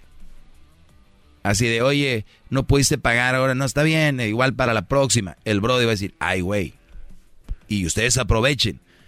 Hasta muchos van a decir, no, pues ahora va un extra, ¿no? Muchos dicen, o, se, o, corren, no quieren pagar. ¿Por qué? ¿Por qué no quieren pagar? Si es su hijo. Es que se los gasta con otra maestro, se los gasta ahí con, con las amigas, ya la vi comprando ahí este, donde no debe, lo que no, lo que no tiene y es para el niño. Pues esas, son los, las cosas que suceden. Pueden suceder, es parte de, pero que en ti no quede que tú no lo hiciste. Y otra cosa, todo esto viene porque se casaron jóvenes, porque me junté con ella porque la embaracé, este, porque me gustó y estaba muy bonita, el que tenía unas nachas bien grandes, es que es de la delegación que a mí me gusta, es del barrio que yo quería, es del pueblo donde yo siempre quise una muchacha, es que era rusa, es que era de, es que era de, de, de, Argentina, es que era, o sea, empiezan a agarrar mujeres y a casarse y juntarse con mujeres por muchas cosas, menos por lo más importante, respeto, amor, cariño, comprensión, que porque era, es que era de Jalisco, es que era de, es que su, su mamá era bien buena y sus hermanos me caían bien. Güey, ¿qué tiene que ver eso con la relación de ustedes? Nada. Hay una raíz a todos estos finales de peleas entre hijos, entre padres y, y, mamás. Y si tú, Brody, te dicen que no pagas, eres un deadbeat, pues deberías de, por algo lo hace. Y si tú, porque dices tú ahí que no, dices, y en realidad no, ¿qué puedo hacer? Si a mí me dicen que yo, por ejemplo, soy un narco y no soy, ¿qué voy a hacer? No puede ser en realidad. Exacto, nada. que me a mí me va a valer. Me, me importa un carajo lo que digan de mí. Porque recuerden, tú te puedes vestir de una forma, hablar de una forma, querer ser de una forma, pero las personas son las que te perciben de cierta forma. ¿Y tú cómo vas a cambiar la forma que te percibe alguien? Porque no te ha pasado que alguien te dice, güey, escuché al doggy en la radio y me cae súper bien y luego llama alguien más y dice, güey, escuché el programa, me encanta, pero escuché al dog y me cae bien gordo, es un estúpido. Y soy la misma persona y para uno soy un estúpido, para otro soy lo mejor. Entonces ya es percepción. Tú no puedes estar cambiando las percepciones de las personas. Entonces si alguien te percibe como gay, machista, eh, ojete, malo, pero tú sabes que no eres nada de eso, es que eres gay chido, pues si tú dices, me vale, pues si tú piensas eso, ¿verdad? Si tú eres algún güey que no paga, pero si pagas, pues que te valga, Brody. Cuídense mucho. Hasta aquí mi clase. Síganme en arroba el maestro Doggy. Doggy se escribe D-O-G-G-Y. Doggy, así se escribe. El maestro Doggy. Arroba el maestro Doggy en Twitter, Facebook, Instagram y también en el Twitter. Y tengo mi canal de YouTube, El Maestro Doggy. Es muy importante, Garbanzo, tener ese tipo de, conversación. yo creo que hay un duelo, ¿no? Cuando se arma una separación, golpes y todo, digo, verbales y todo. Y luego después regresa a decir, oye, hay que tratar de arreglar las cosas para bien de nuestro hijo y no seguir peleando.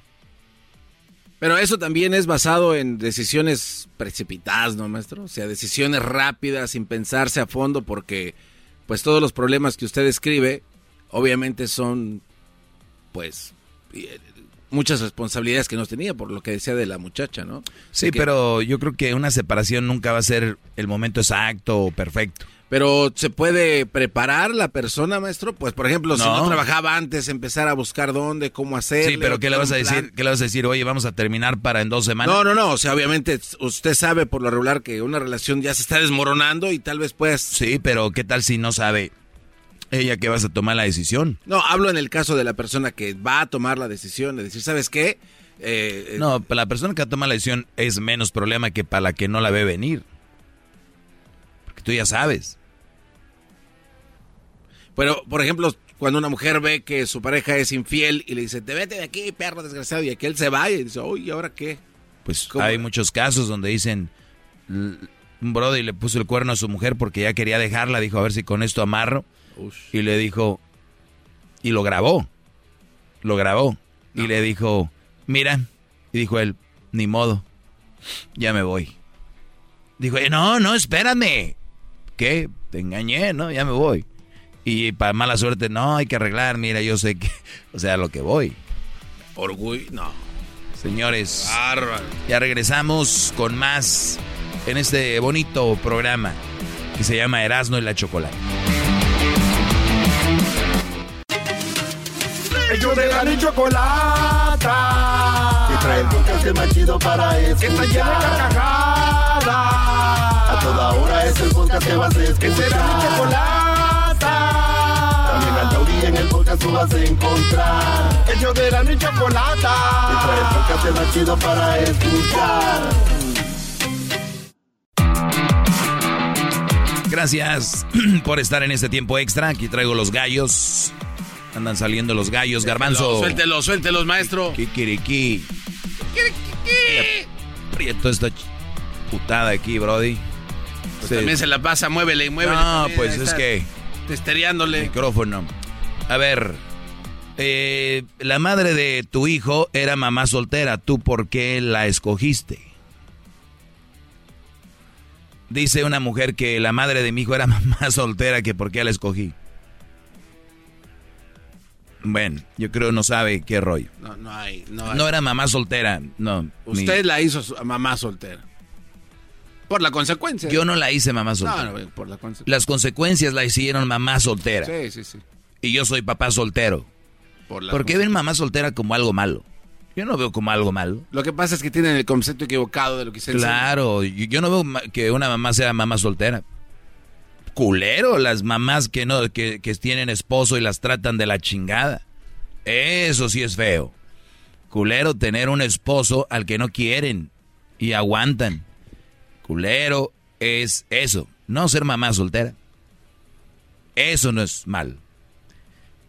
Eh, bueno, es feo. La, la madre de tu hijo era mamá soltera, ¿tú por qué la escogiste? ¿Que sí es feo? Puede ser, ¿no? Bueno, lo ideal y la sociedad nos dice que tiene que estar el papá y la mamá para que el hijo... Eh, pero escucha bien, ¿para qué, es, ¿para qué es que esté el papá y la mamá? ¿Para qué? Obviamente para darle una mejor... Eh, vida al hijo, enseñándole los principios de que, pues... Principios, valores, trabajar, hacer cosas así.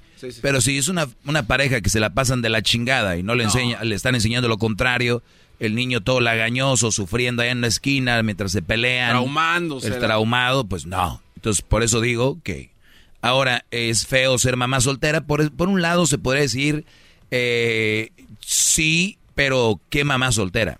La gente que termina mal que termina mal, pues sí está muy culero. Pero imagínate que terminas bien, que puede visitar la mamá a su hijo o el, papá puede visitar al hijo con ella y que viene el festival de la escuela y los dos están ahí y que de repente viene el Día de las Madres y él está ahí y está con el papá y, o sea, una cosa es separarte de la mujer y otra cosa es separarte del hijo. Y, y, y, el hijo va a entender, ah, ¿te acuerdas cuando Mijares eh, se separó de Lucero, el Brody tenía una, una, la casa enfrente de la casa de Lucero. Sí, O sea, sí, sí. y yo no digo que estoy así, pero está muy cerca.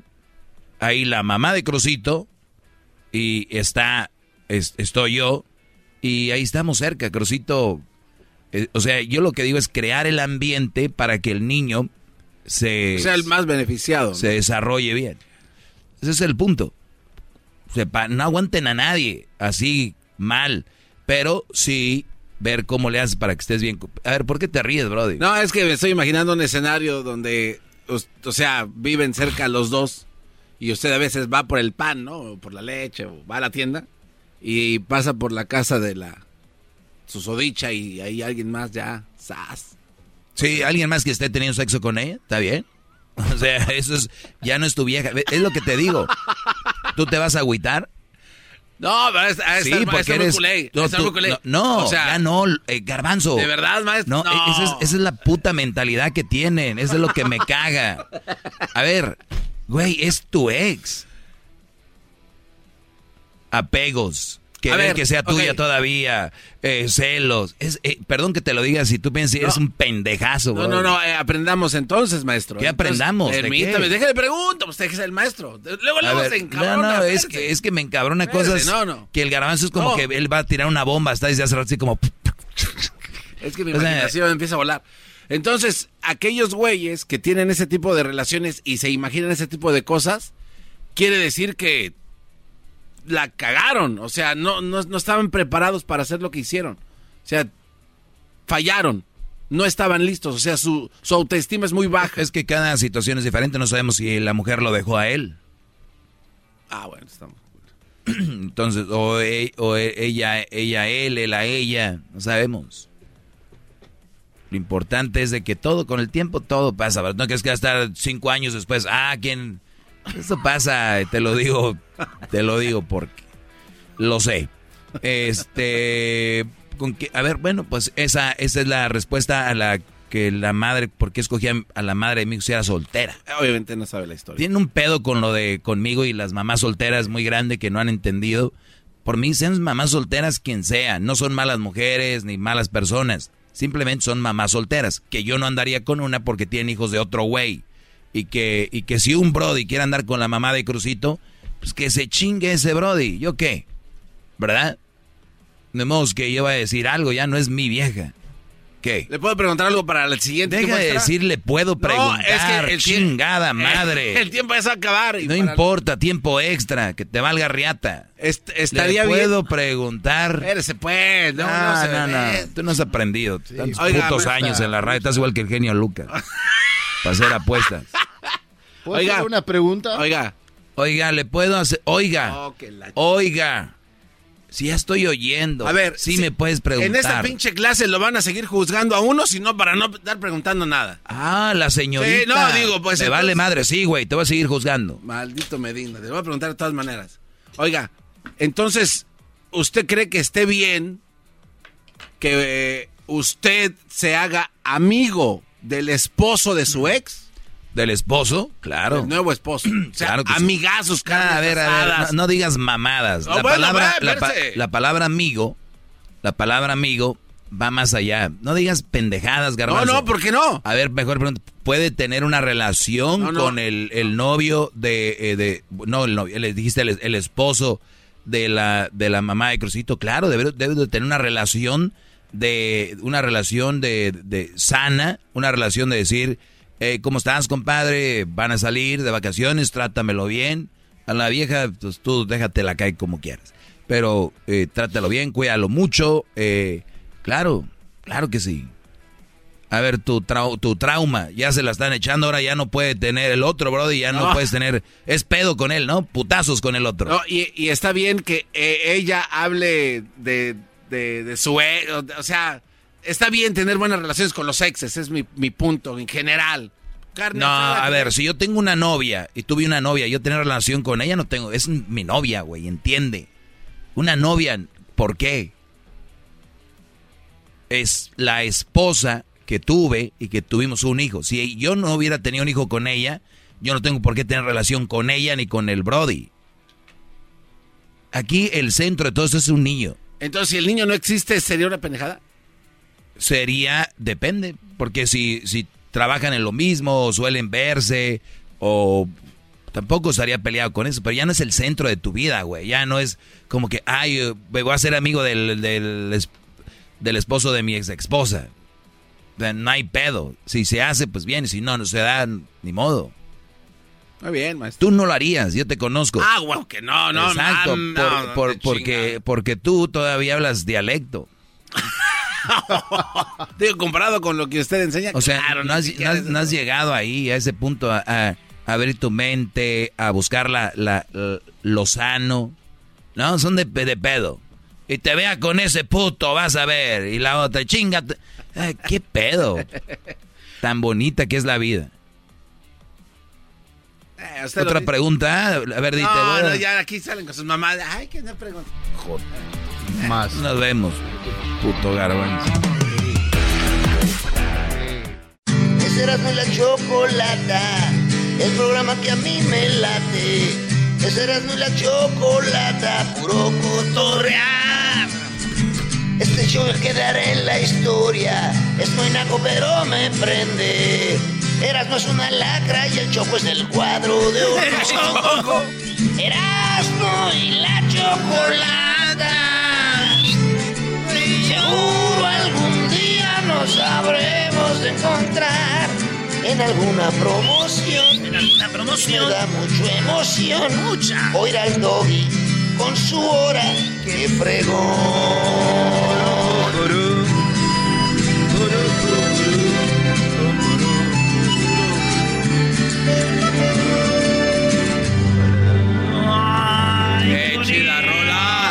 Chida rola! ¡Qué bonito! ¡Qué bonito! Oye, no pongan esa música. Siento que estoy entrando a una barra de mala muerte. Tú vienes encuerada, Choco. Donde afuera están este, estacionados puros motocicle, puras motocicletas Harley. Con un cuero, hay un toro ahí en la pared. Bueno, para este lado está el toro, el garbanzo de los dos cuernos. Ah, No le digas así al muchacho que es, está bien enamorado de la novia. ¿Está bien enamorado de quién? De la novia. Hacerle a tu tío quién. Eras no. eh, ¿Ahora traes algún dato sobre algún niño? Choco, ¿a qué edad caminan los niños? Ah, ya dije, Ya, ayer. ya, ese ya. ¿A qué edad hablan, güey? Ah, cabrón. Oye, Eraso, ¿qué te pasa, güey? ¿A qué edad hablan los niños? Después de nueve meses, los bebés pueden entender algunas palabras básicas en English Basic Words. Como palabras como, oigan bien, después de los nueve meses de nacidos, no de los nueve meses que están ahí, güey. Este, los bebés pueden entender algunas palabras, entender, como no y adiós. O ¿En sea, a ver, las primeras palabras que ellos entienden es no y adiós. Yes, my baby. When they say no, hey, no, no, no, no, don't touch. Lo. Manas.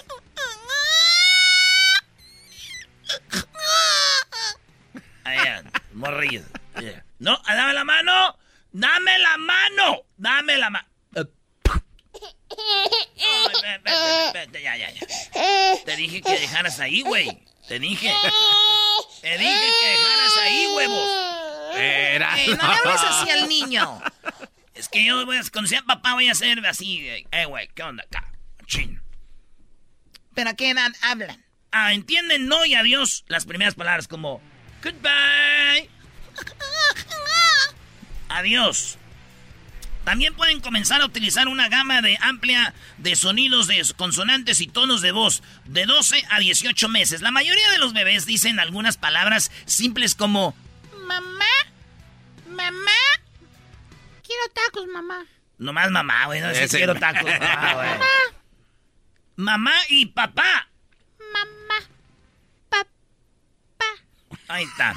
Al final de los 12 meses, güey. O sea, al año ya pueden decir, mamá papá. Es lo que van a decir. Oye, pero hay unos niños que se tardan más en hablar, ¿no? Claro, bueno, Diablito, ¿qué edad tiene? Ah, es un bebote. Todavía no puede hablar. Entonces, hasta entonces hablan los, las primeras palabras al año más o menos. Papá, mamá. Señores, hasta aquí Erasmo informó para Baby Shower Troll. Así suena tu tía cuando le dices que es la madrina de pastel para tu boda. Y cuando descubre que ATT les da a clientes nuevos y existentes nuestras mejores ofertas en smartphones eligiendo cualquiera de nuestros mejores planes. Descubre cómo obtener el nuevo Samsung Galaxy S24 Plus con AI por cuenta nuestra con intercambio elegible. Conectarlo cambia todo. ATT. Las ofertas varían según el dispositivo, están sujetas a cambios. La oferta del S24 Plus de 256 GB disponible por tiempo limitado, sujeto a términos y restricciones. Visita tt.com diagonal S-US diagonal Samsung para más detalles.